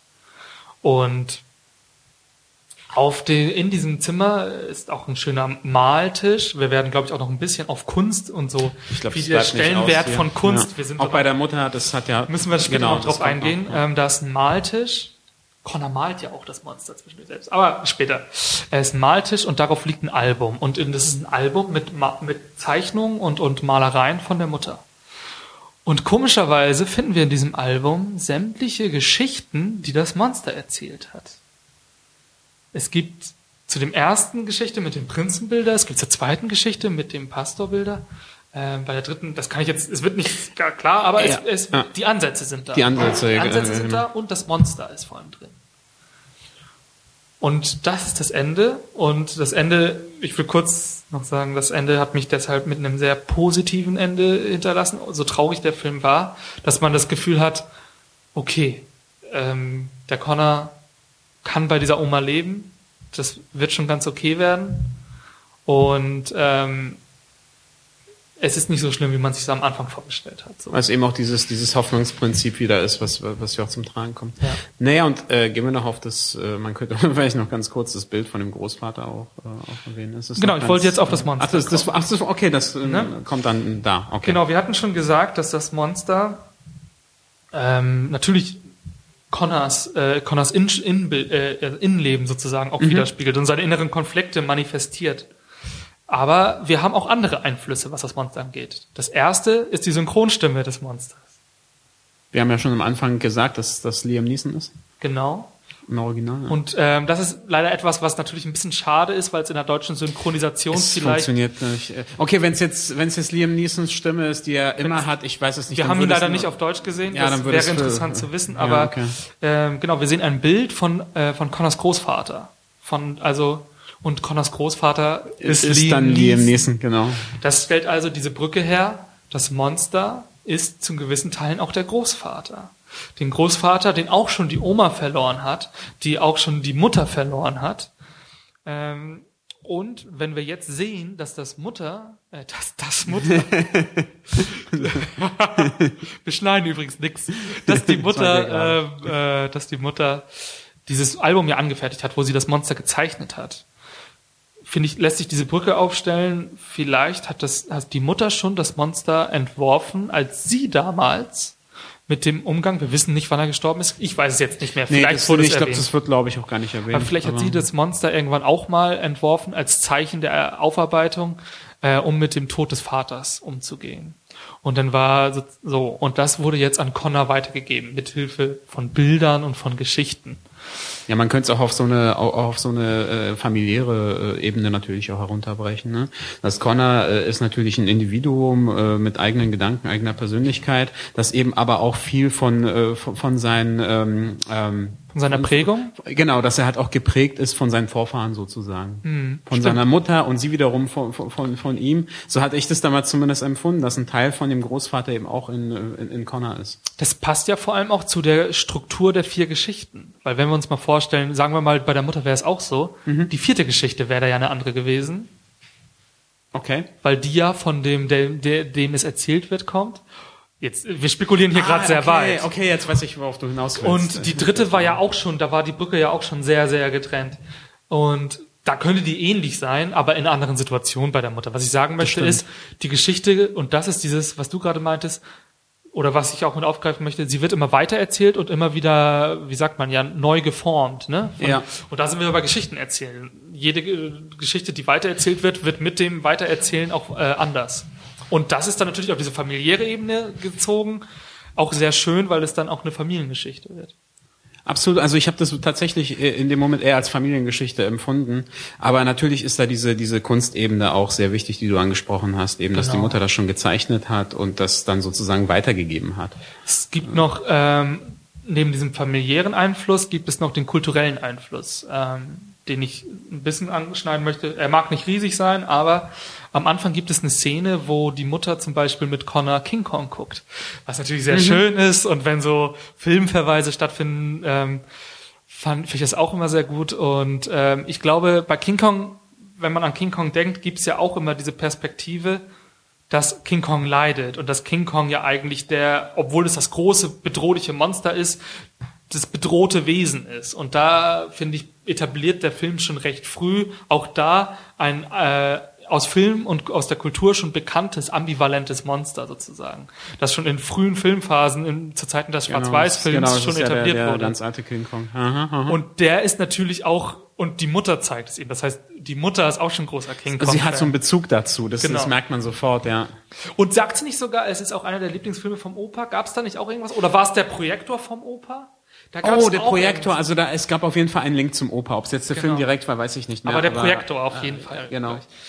Und ähm, Aber genau. da sieht man, dass diese Verarbeitung durch Kunst in dieser Familie halt auf jeden Fall äh, immer präsent war. Also genau. Das, das ist das nächste Thema. Ich möchte einmal, genau einmal dieses, wie auch Filme und so weiter, äh, das prägen und genau und wie wichtig hier, wenn wir auch, wir haben ja schon gesagt, es geht ganz viel um Verarbeitung und wie man das lernt und und dass Kunst hier auch ein ganz, ganz wichtiger Faktor ist. Kunst sozusagen zu einem Art, ich sage es jetzt einfach, therapeutischen Zweck, selbsttherapeutischen Zweck vielleicht. Ich fand das, ich finde das einen wahnsinnig spannenden Punkt, denn ich meine, ähm, hier geht's, hier geht's, weil da wird der Zuschauer halt auch so auf so eine schöne Weise mit einbezogen.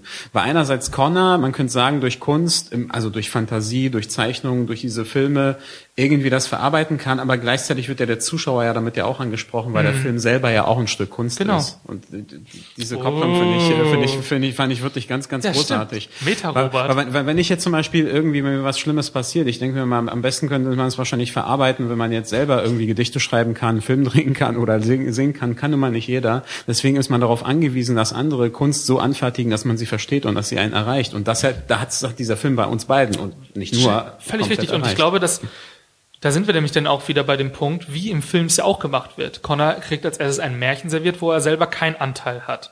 Dann bekommt er ein Märchen serviert, wo er selber Stimmt. schon der Akteur ist, der die Kirche zerstört. Dann das dritte ist gar keine Geschichte mehr, das ist er, der unsichtbar ist. Und das vierte, er erzählt selber, er wird zum Erzähler. Er zum- Und da sind wir in dieser, das sehr, sehr, in dieser Weitererzählung, ich werde vom, vom, vom ähm, wie sagt man, vom Zuhörer oder vom Konsumenten zum Produzenten auch.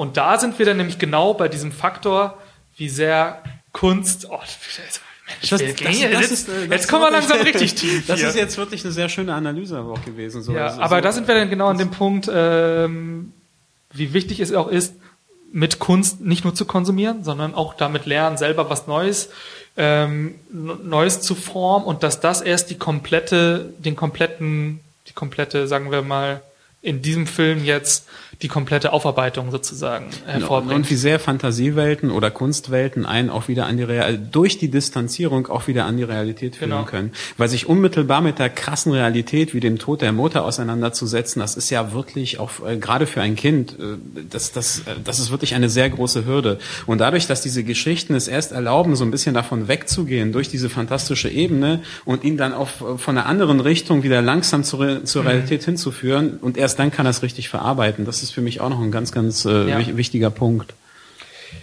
Gut, wir haben den Plot jetzt soweit durch. Wir haben den Kunstaspekt. Mhm. Ähm, ich habe noch so einen kleinen Aspekt, den will ich nicht zu wichtig machen, aber ich möchte die These mal ein bisschen stellen. Ähm, ich kenne das vor allem aus dem dänischen und aus dem schwedischen Kino, dass in so protestantisch geprägten Ländern auch gerne das Thema ähm, Schuld und Umgang mit Schuld sehr wichtig ist. Und je länger ich drüber nachgedacht habe, ist mir auch aufgefallen, dass dieses Thema Schuld ist halt sehr, sehr oft ein katholisch geprägtes Schuld. Du hast äh, ein was katholisch geprägtes Äh, Katholisch geprägte Schuld. ja katholisch geprägter Begriff von Schuld, wollte ich sagen. Okay, okay. Ähm, dass du sozusagen für gewisse moralische Verhaltensweisen dich schuldig fühlst und dass du bestraft werden möchtest. Das sind ja die die Sündenfälle und so weiter. Ja, ich glaube, das ist doch so- sowieso, ich meine, ich bin sogar katholisch, aber ich bin jetzt nicht besonders religiös, aber davon, ich meine, das ist ja Dreh- und Angelpunkt der Religion, dieses, Genau. äh, die, dieser Schuldbegriffe. Nicht ja, nur bei gerade, bestimmten Dingen, sondern wirklich ganz allgemein, genau. Ja, aber gerade auch im Katholizismus. Ja. wo sich ja dann im Neuen Testament die zweite Lehre kam, die Vergebung der Sünden. Dieses, man kann die Sündenschuld auch loswerden. Mhm. So, ne? Und Jesus hat gesagt, ich will jetzt nicht, das klingt jetzt echt sehr, viel, sehr christlich, Nee, aber, okay. Aber Jesus, der gesagt dann hat, ich, Leute, ich sterbe für euch und damit sind eure Sünden getilgt. Ihr habt jetzt keine Sünden mehr. Und das ist ja dieser große Kontrast zwischen Altem und Neuem Testament. Und ich finde, das ist ein Thema, was auch hier sehr, sehr deutlich wird.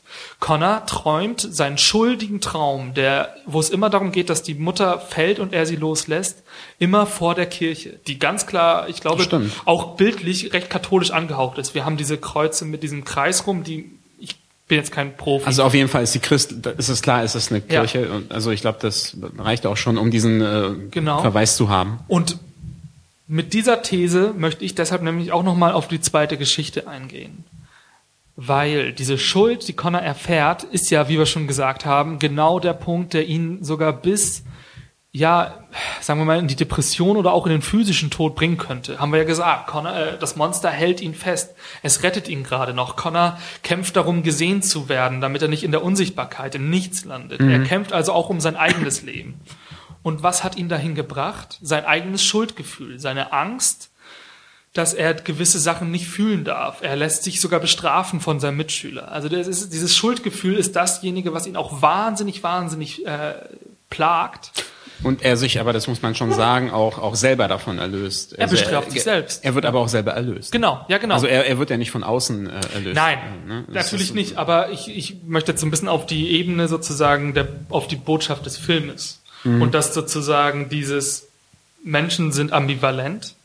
Vergeb, es gibt keine Sünde, es gibt nur Verhalten, was die Mutter ihm ja auch klar sagt, was die Rektorin ihm klar sagt. Du darfst dich so verhalten. Was würde das bringen, dich zu bestrafen? Also wir leben in so einer modernen Welt.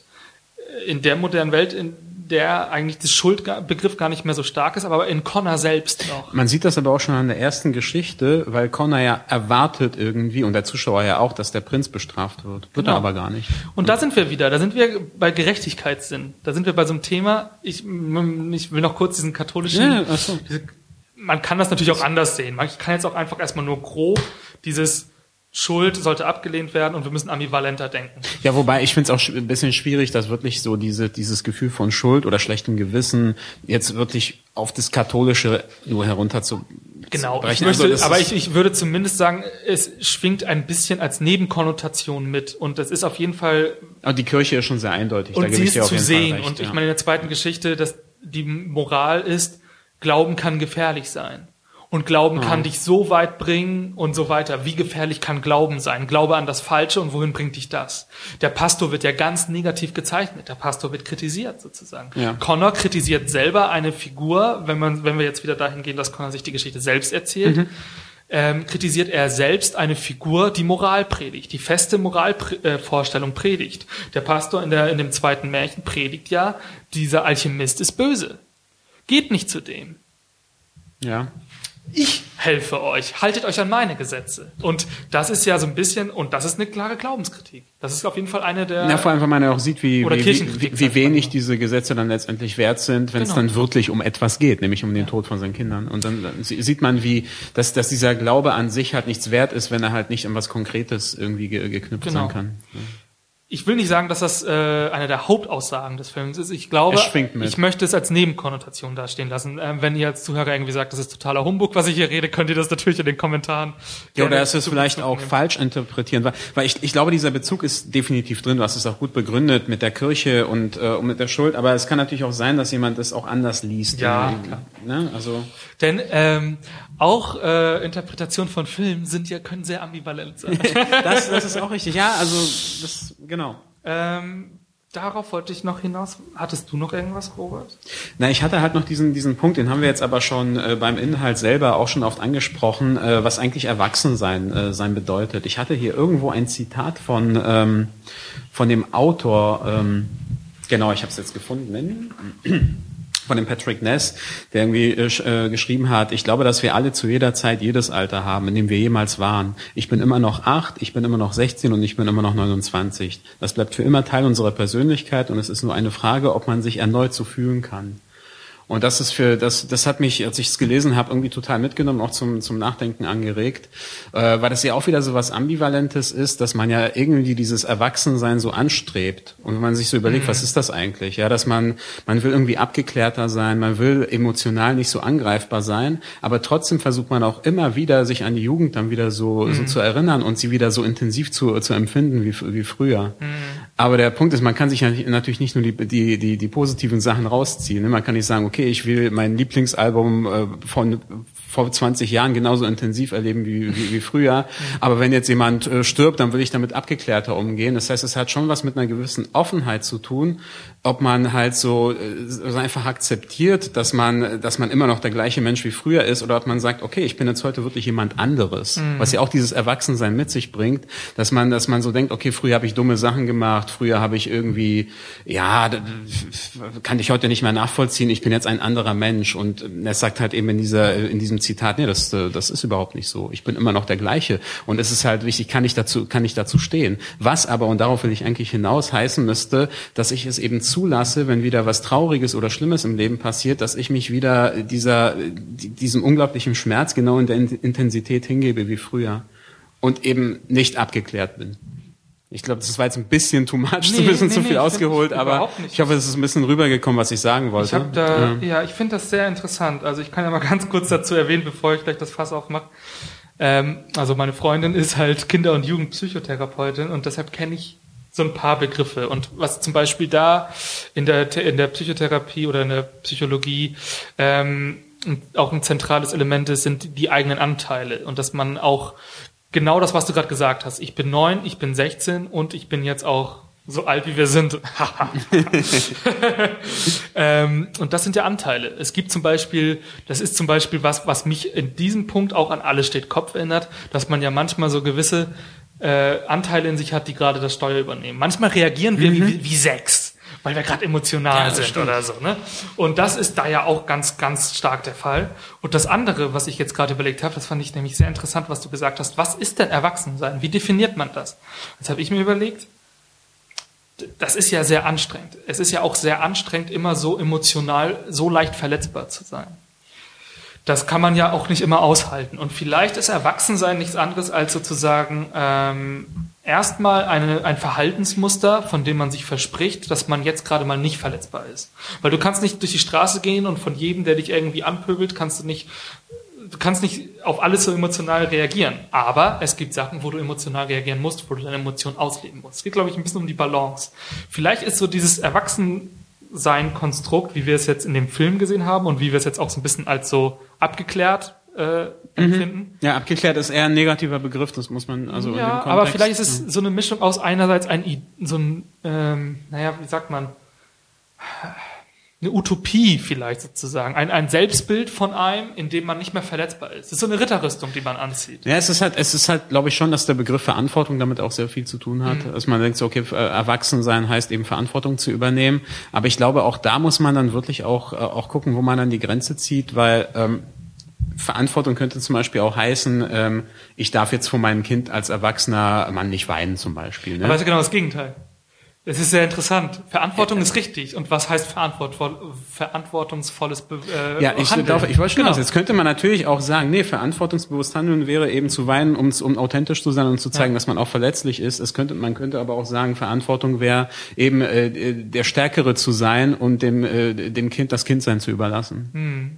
Ich denke, es ist beides legitim, aber ich finde es eben spannend, das überhaupt aufzuwerfen. Ja, aber das finde ich ganz gut. Verantwortung finde ich einen guten Begriff hier, weil es geht eigentlich darum, dass du sozusagen als Erwachsener dann auch lernst, dein Handeln mehr zu reflektieren und das kann dich aber auch dahin führen, dass du sagst, ich handle jetzt irrational oder du machst es einfach aber das ist dann auch verantwortungsvoll, weil es unverantwortungsvoll wäre, deine Emotionen nicht auszuleben. Aber es ist ja auch die Frage, was dann gesellschaftlich noch akzeptiert wird und was nicht. Ich, äh, und ja. was nicht. Zum Beispiel, jetzt kommen wir mal wieder auf diese dritte Geschichte zurück. Es war ja eigentlich keine Geschichte. Er rennt los und verprügelt seinen Mitschüler und dann wird die, äh, sagt die Lehrerin, okay, das ist jetzt, äh, was sollen wir jetzt machen? Wir, wir bestrafen dich jetzt nicht. Jetzt nehmen wir mal an, das wäre jetzt ein 30-Jähriger, dem das Gleiche passiert und verprügelt seinen Arbeitskollegen.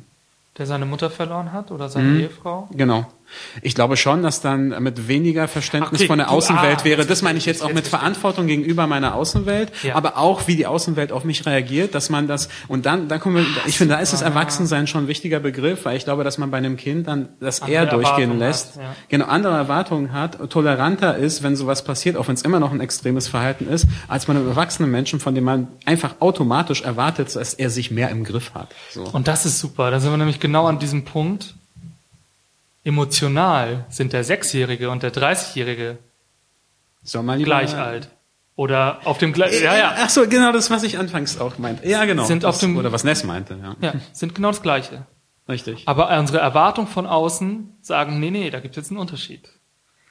Der Erwachsene muss damit jetzt umgehen. Und der Sechsjährige, der darf. Das ist ja. Genau, und da sind wir schon wieder auch ja. beim sehr, sehr problematischen, bei der sehr problematischen Frage nach dem Alter. Ja. Weil man das Erwachsensein automatisch ans Alter knüpft, was eigentlich kompletter Unsinn ist. Denn es, zählt Quatsch, einzig ja. und allein die Lebenserfahrung. Das, was jetzt hier so ein, so ein Connor durchgemacht hat, das ist mehr als vielleicht ein anderer 25-Jähriger durchgemacht ja, klar. hat. Das Aber, ist mehr als ich durchgemacht habe, weil meine Mutter lebt noch. Genau, also, also meine lebt nicht mehr und ich weiß noch, wie, wie das war, als sie verstorben ist. Deswegen hat mich dieser Film natürlich auch, auch noch auf einer ganz andere Persönlichkeit sehr erreicht. Und ich, ich kann nur sagen, also ich war nicht so alt wie Connor, ich war, ich war, also auf jeden Fall viel älter. Und mich hat das auf jeden Fall total total krass mitgenommen natürlich. Ja. und ich konnte im Film halt schon sehr gut nachvollziehen, dass man sich dann absolut hilflos fühlt in dem Moment und auch komplett machtlos. Und alles was man glaubte irgendwie machen zu können und irgendwie was irgendwie früher eine Bedeutung hatte, das ist in dem Moment völlig weg. Und dann ist man man hängt wirklich in der Luft. Und deswegen finde ich das so krass, wenn wir jetzt beim Thema Erwachsenen sind, dass dann halt eben die Gesellschaft äh, offensichtlich von einem erwachsenen Menschen irgendwie mehr Verantwortung äh, erwartet, dabei ist Verantwortung für diesen Menschen Menschen in dieser Situation so ziemlich das Letzte, woran er wahrscheinlich denkt. Ja? ja. Und es ist schon interessant, dass dann bei einem Kind dann eben Verständnis gezeigt wird, aber bei einem Erwachsenen eher erwartet wird, okay, sei mal vernünftig, sei mal mhm. abgeklärt, äh, leb mal dein Leben weiter und so. Ja. Also es sind schon Punkte, die, äh, die mich auf jeden Fall beschäftigt haben nach dem Film. Ich fand ihn auch wahnsinnig, wahnsinnig, ja. Also alles, was wir jetzt bis jetzt rausgearbeitet haben, waren für mich alles Ansätze, die der Film auf jeden Fall hat.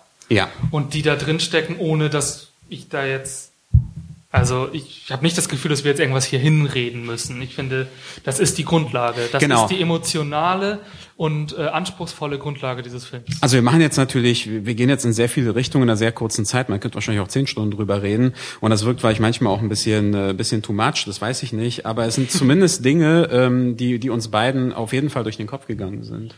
Und die mich auch immer noch beschäftigen. Deswegen ist es für mich auch wirklich, äh, glaube ich, schon der beste Film, den ich in diesem Jahr gesehen habe weil ähm, diese, ähnlich, dieser ja. kathartische Effekt, den du meintest, der hat bei mir wirklich halt, halt eine Wirkung gehabt. So, wenn ich aus dem Film rausgehe und äh, ich bin einerseits traurig wegen der Geschichte in dem Film, auf der anderen Seite fühle ich mich von diesem Film verstanden, ja. E-, eben auch wegen diesem persönlichen Bezug, dann hat einfach unheimlich viel richtig gemacht. Ja. Genau. Machen wir noch viel? Ich meine, ich würde noch ein bisschen darauf eingehen, das will ich nur kurz anreißen. Das ist mir eigentlich ganz wichtig. Ich muss nämlich mal was sagen. Seitdem ich diesen Film gesehen habe, sehe ich andere Filme anders. Gerade die erste Geschichte hat mich wirklich nachhaltig beeinträchtigt. Dass das Monster gesagt hat, einen Guten und einen Bösen, so funktioniert die Welt nicht. Das ist bestimmt nur so, weil alle anderen Filme eben nicht so sind, die momentan vor allem laufen. Ja. Weil die das so immer sehr eindeutig funktioniert die Welt machen. nicht und so ist die Welt nicht. Mhm. Und da sind wir an diesem Punkt, weil der Film sagt sozusagen damit, das sind Kindergeschichten. Kindergeschichten sind, es gibt einen klaren Bösen, es gibt einen klaren Guten und am Ende gewinnt der Gute und so läuft die Welt. Und die machen für Kinder ja auch Sinn. Die sind ja zum Beispiel, wenn man an Grimms Märchen denken oder sowas, sind die dazu da, dass man Kindern beibringt, was richtig ist und was falsch. Als ersten Orientierungspunkt genau. ist, äh, genau, kann man das auf jeden Fall auch äh, akzeptieren, ja. Jetzt habe ich mich, aber so, wenn man jetzt mal so überlegt, welche Geschichten erzählen wir uns aber Erwachsenen zum Beispiel? Welche Filme sind denn die großen Filme, die bei uns laufen? Und mhm. wie oft werden in Action und Helden und, und irgendwelchen Hollywood-Filmen klassische, der ist gut, der ist böse, keiner von beiden ist ambivalent, sondern jeder ist das, als was er gerade hier erscheint. Wie oft werden diese Geschichten erzählt? Und wenn wir Seitdem ich, weißt du, seitdem, ja, und, das, und es gibt halt, sehe ich die so kritisch. Und selbst diese Filme, die versuchen, das aufzubrechen, wie zum Beispiel so ein Civil War von, von, von Marvel, selbst dann hast du immer noch zwei Gruppen von Menschen. Es muss eine klare Front geben, so, auf die man, bei der man sich so positionieren ja. kann bei einer bestimmten Frage. Ja, das ist so. Ich meine, ich will also das jetzt nicht komplett wegpauschalisieren. Und natürlich gibt es auch Unterschiede. Wir haben Logan gesehen zum Beispiel, der macht es anders. Wir haben, ich will jetzt auch nicht zu sehr auf den Superheldenfilm rumhacken. Ähm, auch bei Spider-Man, ohne was spoilern zu wollen, fand ich, haben sie es ein bisschen besser gelöst. Aber. Ja, oder Nolan bei Batman natürlich auch. Ne? Genau, ne? also es klar. gibt auch also. andere. Aber ich habe mir dann auch schon überlegt, wie interessant, dass ähm, wenn jetzt in diesem Film gesagt wird, dass diese klassischen Schwarz-Weiß-Muster eigentlich Kindergeschichten sind, dass wir uns Erwachsenen überhaupt keine anderen Geschichten erzählen. Dass wir da so, dass der Umkehrschluss mhm. wäre ja, dass ein erwachsener Film ich, ich benutze diese Begriffe jetzt natürlich. Nee, ist schon, ich wir haben ja gerade aufgezeigt, glaub, unsere Zuhörer und ich wir wissen ja, was du meinst. Also, also das Erwachsen und Kind, ja. dass wir diese Grenze, Grenzziehung haben wir ja schon abgelehnt. Aber nichtsdestotrotz, ähm, dass wir da dann, naja, gut, ja, dass wir dann da auch diese Muster verfolgen. Und vielleicht, vielleicht ist das dann unser inneres Kind. Vielleicht sollte ich das gar nicht so kritisch sehen, sondern als Teil der Diskussion, die wir gerade hatten. Ja, ich meine, offen, du, du kritisierst ja offensichtlich ja auch äh, gerade so die äh, Kinolandschaft und dass äh, erwachsenen Leuten so was Kindliches präsentiert wird und das auch so erfolgreich ist, während wir hier so einen Film haben, der wesentlich äh, tiefer in die Materie abtaucht und wesentlich mehr äh, Gedanken anregt äh, und das dann so eine Ausnahmeerscheinung ist. Ich sag mal so, auf der Ebene dieser Grenzziehung, die wir gerade abgelehnt haben, zwischen Kind und Erwachsensein und dass Erwachsene mhm. auch Kinder sein können. Auf der Ebene sage ich, diese Filme haben ihre Berechtigung.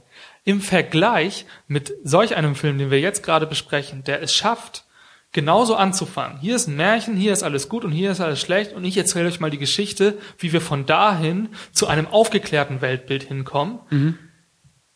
Da denke ich mir, das macht für mich ein, ein, ein, eine der größten Stärken dieses Films aus, muss ich ganz ehrlich sagen. Aber ich will jetzt nicht schon wieder das Thema aufgreifen mit Erwachsenen und Jugendlichen, aber, aber an, an wen richtet er sich dann letztendlich für dich? Dann an alle irgendwo, ne? Aber ich meine, wir leben in Berlin. Die Adoleszenz lässt uns doch nie los. Okay, ja. also es ist ja eigentlich ein Jugendroman. Also äh, Jungfilm. Ja, nee, ich frage deswegen, weil wir haben uns ja danach ja auch äh, darüber unterhalten, als wir aus dem Kino rausgegangen sind, stand ja. im Presseheft noch äh, ab sechs Jahren. Ja, die haben es irgendwann sehr, geändert. Sehr kritisch. Sehr kritisch gesehen. Äh, mittlerweile, also der, der äh, offizielle Kinostart war dann ab zwölf Jahren. Und äh, ich meine, eigentlich dürften wir es gar nicht so kritisch sehen, nach dem, was wir jetzt die letzten Minuten gesagt haben, weil ich meine, der Film richtet sich an Jugendliche, aber mit der gesamten Schonungslosigkeit. Und, und Kinder werden eben nicht als unfertige Wesen gesehen. Das gilt sowohl für Connor als auch für für den Aber Zuschauer. Aber der Film ist halt auch komplex. Also emotional und erzählerisch komplex. Das ähm, ist richtig, ja. Ich, und es gibt halt, also ich finde bei Kindern und Jugendlichen, da ist, ist ein Jahr schon ein wahnsinniger Entwicklungsunterschied. Weil es natürlich auch sehr vom Individuum abhängt, muss Klar, man auch immer aber sagen. aber ich, ich glaube, ich würde trotzdem, auch wenn es jetzt blöd klingt, sagen, ja. mit sechs sollte man den Film nicht gucken. Egal, was man erlebt hat. Das ist, ein Stück zu weit, glaube ich noch. Da könnte ich dann eher alles steht hm. Kopf empfehlen. Sagen wir es mal so. Ja, du hast ja vorhin, bevor wir hier losgelegt haben, wir haben schon ein bisschen drüber geredet, da meintest du, dass alles steht Kopf für dich so ein bisschen der äh, Vorläufer ist. Also ich, ich, ich konnte es ja. absolut nachvollziehen, ne? weil, weil der halt äh, dieses Alter bis zu, bis zum Jugendlichen so ganz gut zeigt, was da so ja, so wenn passiert. man so möchte, ja. Ähm, und und ähm, sozusagen hier Monster Call so die nächste Entwicklungsstufe ist, so mehr reflektiert sein, mehr sich mit sich selbst auseinandersetzen. Äh, ich, ich denke diese Filme auf jeden Fall in einer ähnlichen Richtung und da mhm. fällt mir dann mal wieder auf, wie sehr man da an dem Fall von Alles steht Kopf auch dann äh, Pixar wirklich danken muss, dass die in so eine Richtung mit einem Film mal gegangen sind. Ähm, Der hat mich emotional auch genau, sehr erreicht. Ähm, genau, das ist für mich so eine ähnliche, es ist eine ganz andere Machart, es ist eine ganz andere Erzählweise, Klar. aber dieses Kernthema, dieses Verstehen, dass ich meine, das Ende von alles steht Kopf, es ist ja wirklich nur das Ende, da werden ja zum Beispiel die komplexe, äh, die komplexe, die Emotionen komplexer. Mhm. Ja, da gibt es auf einmal gemischte Gefühle, da wo sie ja in die Pubertät kommt und so weiter. Und diese gemischten Gefühle werden ja hier auch erst zwölf, die Pubertät setzt langsam ein, die Adoleszenz werden ja hier auch wichtig. Es geht ja neben dieser, neben dieser Aufarbeitungsgeschichte geht es ja auch darum, dass Connor ja auch von, ich glaube, sagen wir es mal so, wenn seine Mutter nicht sterben würde, würde er auch diese Perspektive hin von der kindlichen, äh, simpel ja. strukturierten Perspektive auf eine komplexe Struktur mit der Zeit entwickeln. So. Naja, die haben auf jeden Fall gemeinsam, dass es ja darum geht, äh, das, was in einem vorgeht, äh, erfassen und verstehen zu können und sich damit auseinanderzusetzen. Ja. Das, das haben die schon, schon gemeinsam, um am Ende ein klareres Bild seines eigenen Innenlebens zu bekommen ja. und damit besser umgehen zu können. Ja. Ich glaube, ein anderer Film, an den wir auch beide dachten mussten, war noch Pans Labyrinth von Guillermo del Toro? Ja, Oder Guillermo del Toro? Ich weiß es ich nicht. Ich weiß es auch mal nicht. Äh, sagen wir einfach del Toro. Äh, jetzt. ja, also ich glaube, ich war eher der die ganze Zeit das, das es liegt aber ein bisschen daran, als ich damals Pan's Labyrinth gesehen habe, das müsste 2007 müsste der rausgekommen sein, ja. dann hat er mich so ähnlich erwischt wie der Film hier. Ich habe Und durch diese Vermischung von Fantasie und Realität halt, ne? Ja, ja, genau. Also da gibt es ganz viele konkrete Parallelen. Ähm, das wurde aber auch vorher von den Kritiken ein bisschen äh, in Bezug dazu gesetzt. Also hm. zumindest was ich gelesen habe, wurde immer wieder gesagt, der ist so ein bisschen ähnlich. Und äh, da sind natürlich diese Parallelen, dass du bei Pan's Labyrinth dieses Mädchen hast, was eben äh, sehr schreckliche Dinge erlebt, anders als hier natürlich inhaltlich, aber eben auch diese Fantasieebene als Verarbeitungsebene hat. Wobei bei Pan's Labyrinth war es schon so, dass es noch viel offener gehalten wurde, ob hm. das nicht hm. doch auch Fantasy ist. Ich glaube, genau. das hat genau. Del Toro auch mal gesagt, hm. dass das durchaus Absicht Absicht war, mhm. während es hier in eine viel konkretere Richtung genau. geht. Ja. Hier waren ja auch ein paar Leute beteiligt an, an den Monster Calls, die auch bei Pan's Labyrinth äh, mitgemacht haben. So gerade was so was wie Kostüme und äh, und Effekte und sowas auch betrifft. Also man, also wenn man den gesehen hat, ich glaube, da ist es relativ offensichtlich, dass mhm. man auch daran denkt. Ja. Ich glaube, wir kommen langsam ans Ende, oder? Hast du noch irgendwas, was wir noch nicht ja, ich hatte jetzt noch irgendwas, was ich jetzt äh, durch durch Spans Labyrinth bin ich jetzt gerade ein bisschen, äh, bisschen äh, raus, äh, ein bisschen abgedriftet. Aber ich äh, auf jeden Fall die, ähm, die, die wichtigsten Sachen hatten wir auf jeden Fall, ja. Ich habe es auch schon gesagt, was ich jetzt sagen wollte. Also ich habe noch, ich habe noch hier und äh, hier und da mal so ein bisschen gelesen, dass dem Film so ein bisschen kann man ihm vielleicht vorwerfen, dass ähm, er so ein bisschen auf der emotionalen Schiene rumkaut. So. Und ähm, ich würde aber dagegen halten, das, was wir gerade aufgezeigt haben, was mhm. da alles drinsteckt, dass man sozusagen diese Katharsis hat, Katharsis hat, dass wir diese Bezüge zu Erzählweisen, wie Kunst als, als Selbstreflexionsmechanismus funktioniert. Das mag zwar alles nicht niegelnagelneu sein, okay, mhm. aber ich finde, es ist wahnsinnig gut gemacht. Ich finde, dass die, dass die, dass die Verbindung der einzelnen Elemente wirklich wahnsinnig gut funktioniert. Es gibt, ich habe ich hab ihn zweimal gesehen, ich hatte beim zweiten Mal ähm, nicht das Gefühl, dass ich irgendeine Szene überflüssig fand muss ich ganz ehrlich sagen. Aber bei so Filmen, die auf so einer emotionalen Ebene funktionieren, ist es natürlich immer ein bisschen schwierig mit der Kritik, finde ich, weil das, weil das dann halt doch sehr subjektiv ist und gerade Klar. beim Film fängt es sehr, hängt es auch sehr davon ab, von, was es eigene, was den eigenen Erfahrungshorizont auch ja. betrifft, dass es den einen Menschen komplett erreichen kann und den anderen nicht. Und ich finde es rational. Wir haben das zwar rational sehr weit gegriffen und sehr viel reininterpretiert, aber es ist auch sehr viel unsere Interpretation gewesen hier. Ja klar. Aber, Damit will ich nicht sagen, dass ja. es nicht drin ist, aber ja. wir haben, glaube ich, schon auch mehr, noch viel mehr draus gemacht gemacht. Aber trotzdem finde ich zum Beispiel, was der Film wahnsinnig gut macht, was andere Filme nicht immer unbedingt hinkriegen, ist, dass er die Struktur klar beibehält. Es gibt, es gibt nicht einen Bruch mit dem, was mhm. wir gerade aufgestellt haben. Mit diesen ne, Aufklärung, Selbstreflexion, die Charaktere werden von einfach zu komplex. Das macht der Film sehr, sehr konsequent. Stimmt, ja. Er verlässt, verliert das nicht aus dem Auge. Und solche Sachen einfach, da sind wir beim Handwerk. Ich, ich, ich finde aber auch diese Kritik, ähm, die du meintest, ähm, dass er so auf den Emotionen rumkaut, ich meine, ist auch ein bisschen albern. Ich meine, das ist ein hochemotionales Thema. Ja, das ist der Dreh- und Angelpunkt im, äh, im, im ganzen Film. Das ist, ja, das ist so, als würde ich es bei einem Kriegsfilm sagen, der, kau, der kaut jetzt auf Konflikten rum. So, ich meine, das, das gehört eben ja. dazu. So, ja, außerdem bin ich eigentlich auch immer jemand, der sagt, es ist auch okay. Also ich finde, man man darf auch Filme einfach ähm, emotional gut finden. Ich finde, es ist ja manchmal so, in, gerade in so Filmkritiken und Filmbesprechungen versucht man ja manchmal auch so ein, ähm, sagen wir mal, ja, wie sagt man so, klinische Distanz zu kommen, nenne ich das mal, ja. Ja, was auch sehr oft dann abgehoben und elitär wirkt, weil wenn dann so ein Film mich total erreicht und ich gehe irgendwie mit Tränen aus dem Kino und dann, dann stellt sich dann so ein, so ein abgehobener Filmkritiker hin, sage ich mir, und sagt mir, aber guck mal, das und das und das analysiert, äh, sorry, aber dann bin ich raus, weil in dem Moment hat mich das emotional erreicht. Ich kann es gut begründen, warum es mich erreicht hat und das reicht mir dann auch. Ja, und das ist, ich glaube, meine These ist aber manchmal, ist es es ist auch wichtiger, eigentlich sollte, das kann man jetzt sogar auf den Film beziehen. Die, der Film geht darum, wie wichtig Emotionen sind. Und ich finde auch in so etwas wie Filmkritik oder wie auch immer, sollte man nicht vernachlässigen, wie wichtig das ist, dass man emotional involviert ist. Mir geht das in letzter Zeit öfter so, dass ich Filme sehe, die sind handwerklich wahnsinnig gut gemacht. Ähm, da kann ich nichts dran aussetzen. Aber wenn bei mir, ich meine mit emotional nicht nur traurig, auch es kann auch witzig sein, es kann spannend sein, sind alles mhm. Emotionen. Natürlich, ja. Ängstlich, wenn es ein Horrorfilm ist oder so weiter. wenn ich nicht angesprochen werde, wenn ich mich, wenn ich mich nur rational sozusagen dem Film widme und meine Emotion kalt gelassen wird, dann fehlt mir zum Beispiel was, muss ich ganz ehrlich sagen. Ja, muss ja auch sagen, auch ein Filmkritiker ist ambivalent. Ich meine, das, das hängt von so vielen Faktoren ab. Wie ich eingangs halt sagte, ich hatte unfassbare Vorurteile gegenüber diesem Film äh, anhand des Trailers. Das sagt ja schon wieder alles. So, ne? ja. Ich habe mich ja auch nicht vor, äh, einfach so locker rangegangen, dachte mir so mal gucken, was mich erwartet. Ja. Also ich dachte, okay, der, der, der, der wird jetzt hier bestimmt nicht gut. Ja. Und dann ist natürlich die positive Überraschung Überraschung noch stärker. Als wenn ich jetzt, also hätte ich jetzt ein total, äh, total geniales äh, Drama mit Fantasy-Elementen erwartet, was der Film ja ist, ja. dann würde ich vielleicht weniger begeistert aus dem Kino gehen, als wenn ich nach dem Trailer jetzt was Schlechtes erwartet habe. Mhm. Das, das darf man ja auch mal nicht vergessen, dass das ja. eine Rolle spielt zumindest. Ja. Interessante äh, Drama mit Fantasy-Elementen. Pa äh, Pans Labyrinth würde ich dann äh, Fantasy-Film mit Drama-Elementen sogar schon fast. Aber das ja die Gewichtung. Ja, das, das wir, so, wir haben ja. vorhin auch kurz drüber geredet. Das ist ja schon ein großer Unterschied, dass diese, dass diese, diese Fantasy-Elemente im Pans Labyrinth ja ja schon ein bisschen anders dargestellt werden. Die sind ja. ja schon ganz offensichtlich Teil dieser Welt. Auch wenn man sich am Ende natürlich berechtigt die Frage stellen kann, weil nur das Mädchen sieht sie. Aber ich hatte schon immer das Gefühl, die sind, die sind halt da in ihrer Wahrnehmung. Hier wird relativ früh, finde ich schon ganz klar, dass das alles auf so einer, auf so einer metaphysischen Ebene stattfindet ja. mit dem Monster. Ja.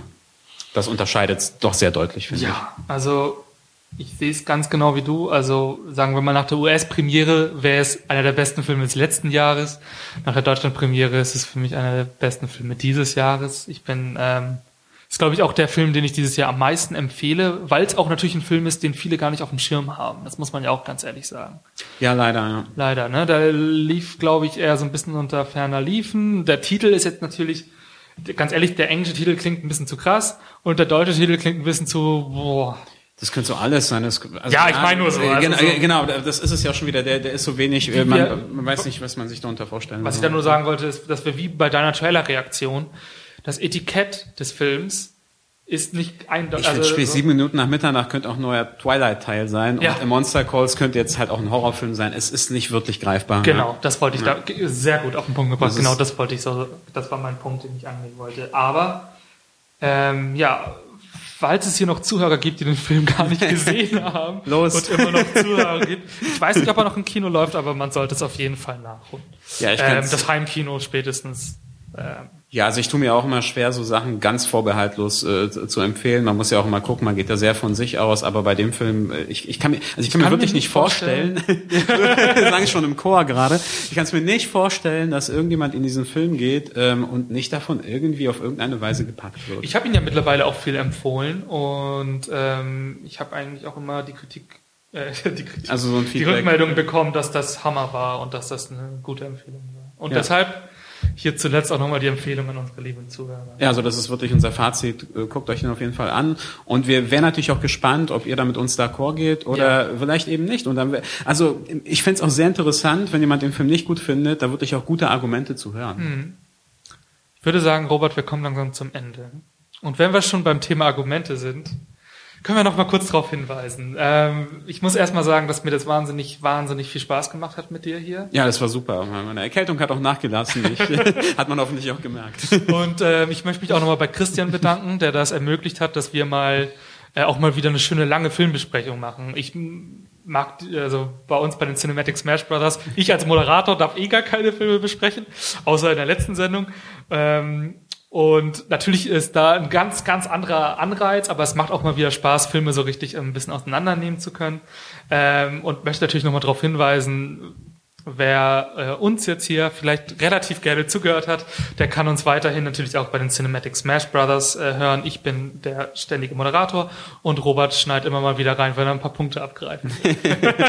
Ganz gut funktioniert hat bisher. genau. Ähm, und ähm, natürlich auch die Second Unit solltet ihr weiter verfolgen, die ihr unter secondunit-podcast.de findet ähm, und unterstützen solltet. Sowohl die Cinematic Smash Brothers als auch die Second Unit, finde ich, kann man alles guten Gewissens unterstützen.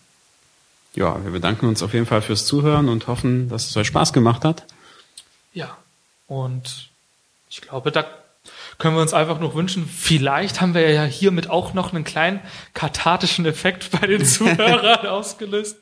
Ähm, wir würden uns auf jeden Fall auch sehr freuen, wenn ihr ja unsere Diskussion, die wir hier betrieben haben, wo, wobei wir, glaube ich, schon sehr, sehr harmonisch hier diskutiert haben. Ja, also das wäre vielleicht ein bisschen mehr Battle drin, wenn wir da unterschiedlicher Aber das Meinung heißt, wären, heißt ja nichts Schlimmes. Ich finde, es hat mir sehr, sehr viel Spaß gemacht und ja, wir würden uns sehr freuen, wenn wir in den Kommentaren oder so weiter noch ein paar äh, mal lesen könntet, was ihr so davon haltet, ob ihr den Film überhaupt gesehen habt oder nicht, ob ihr es noch nachholen würdet von dem, was wir erzählen, äh, erzählt haben.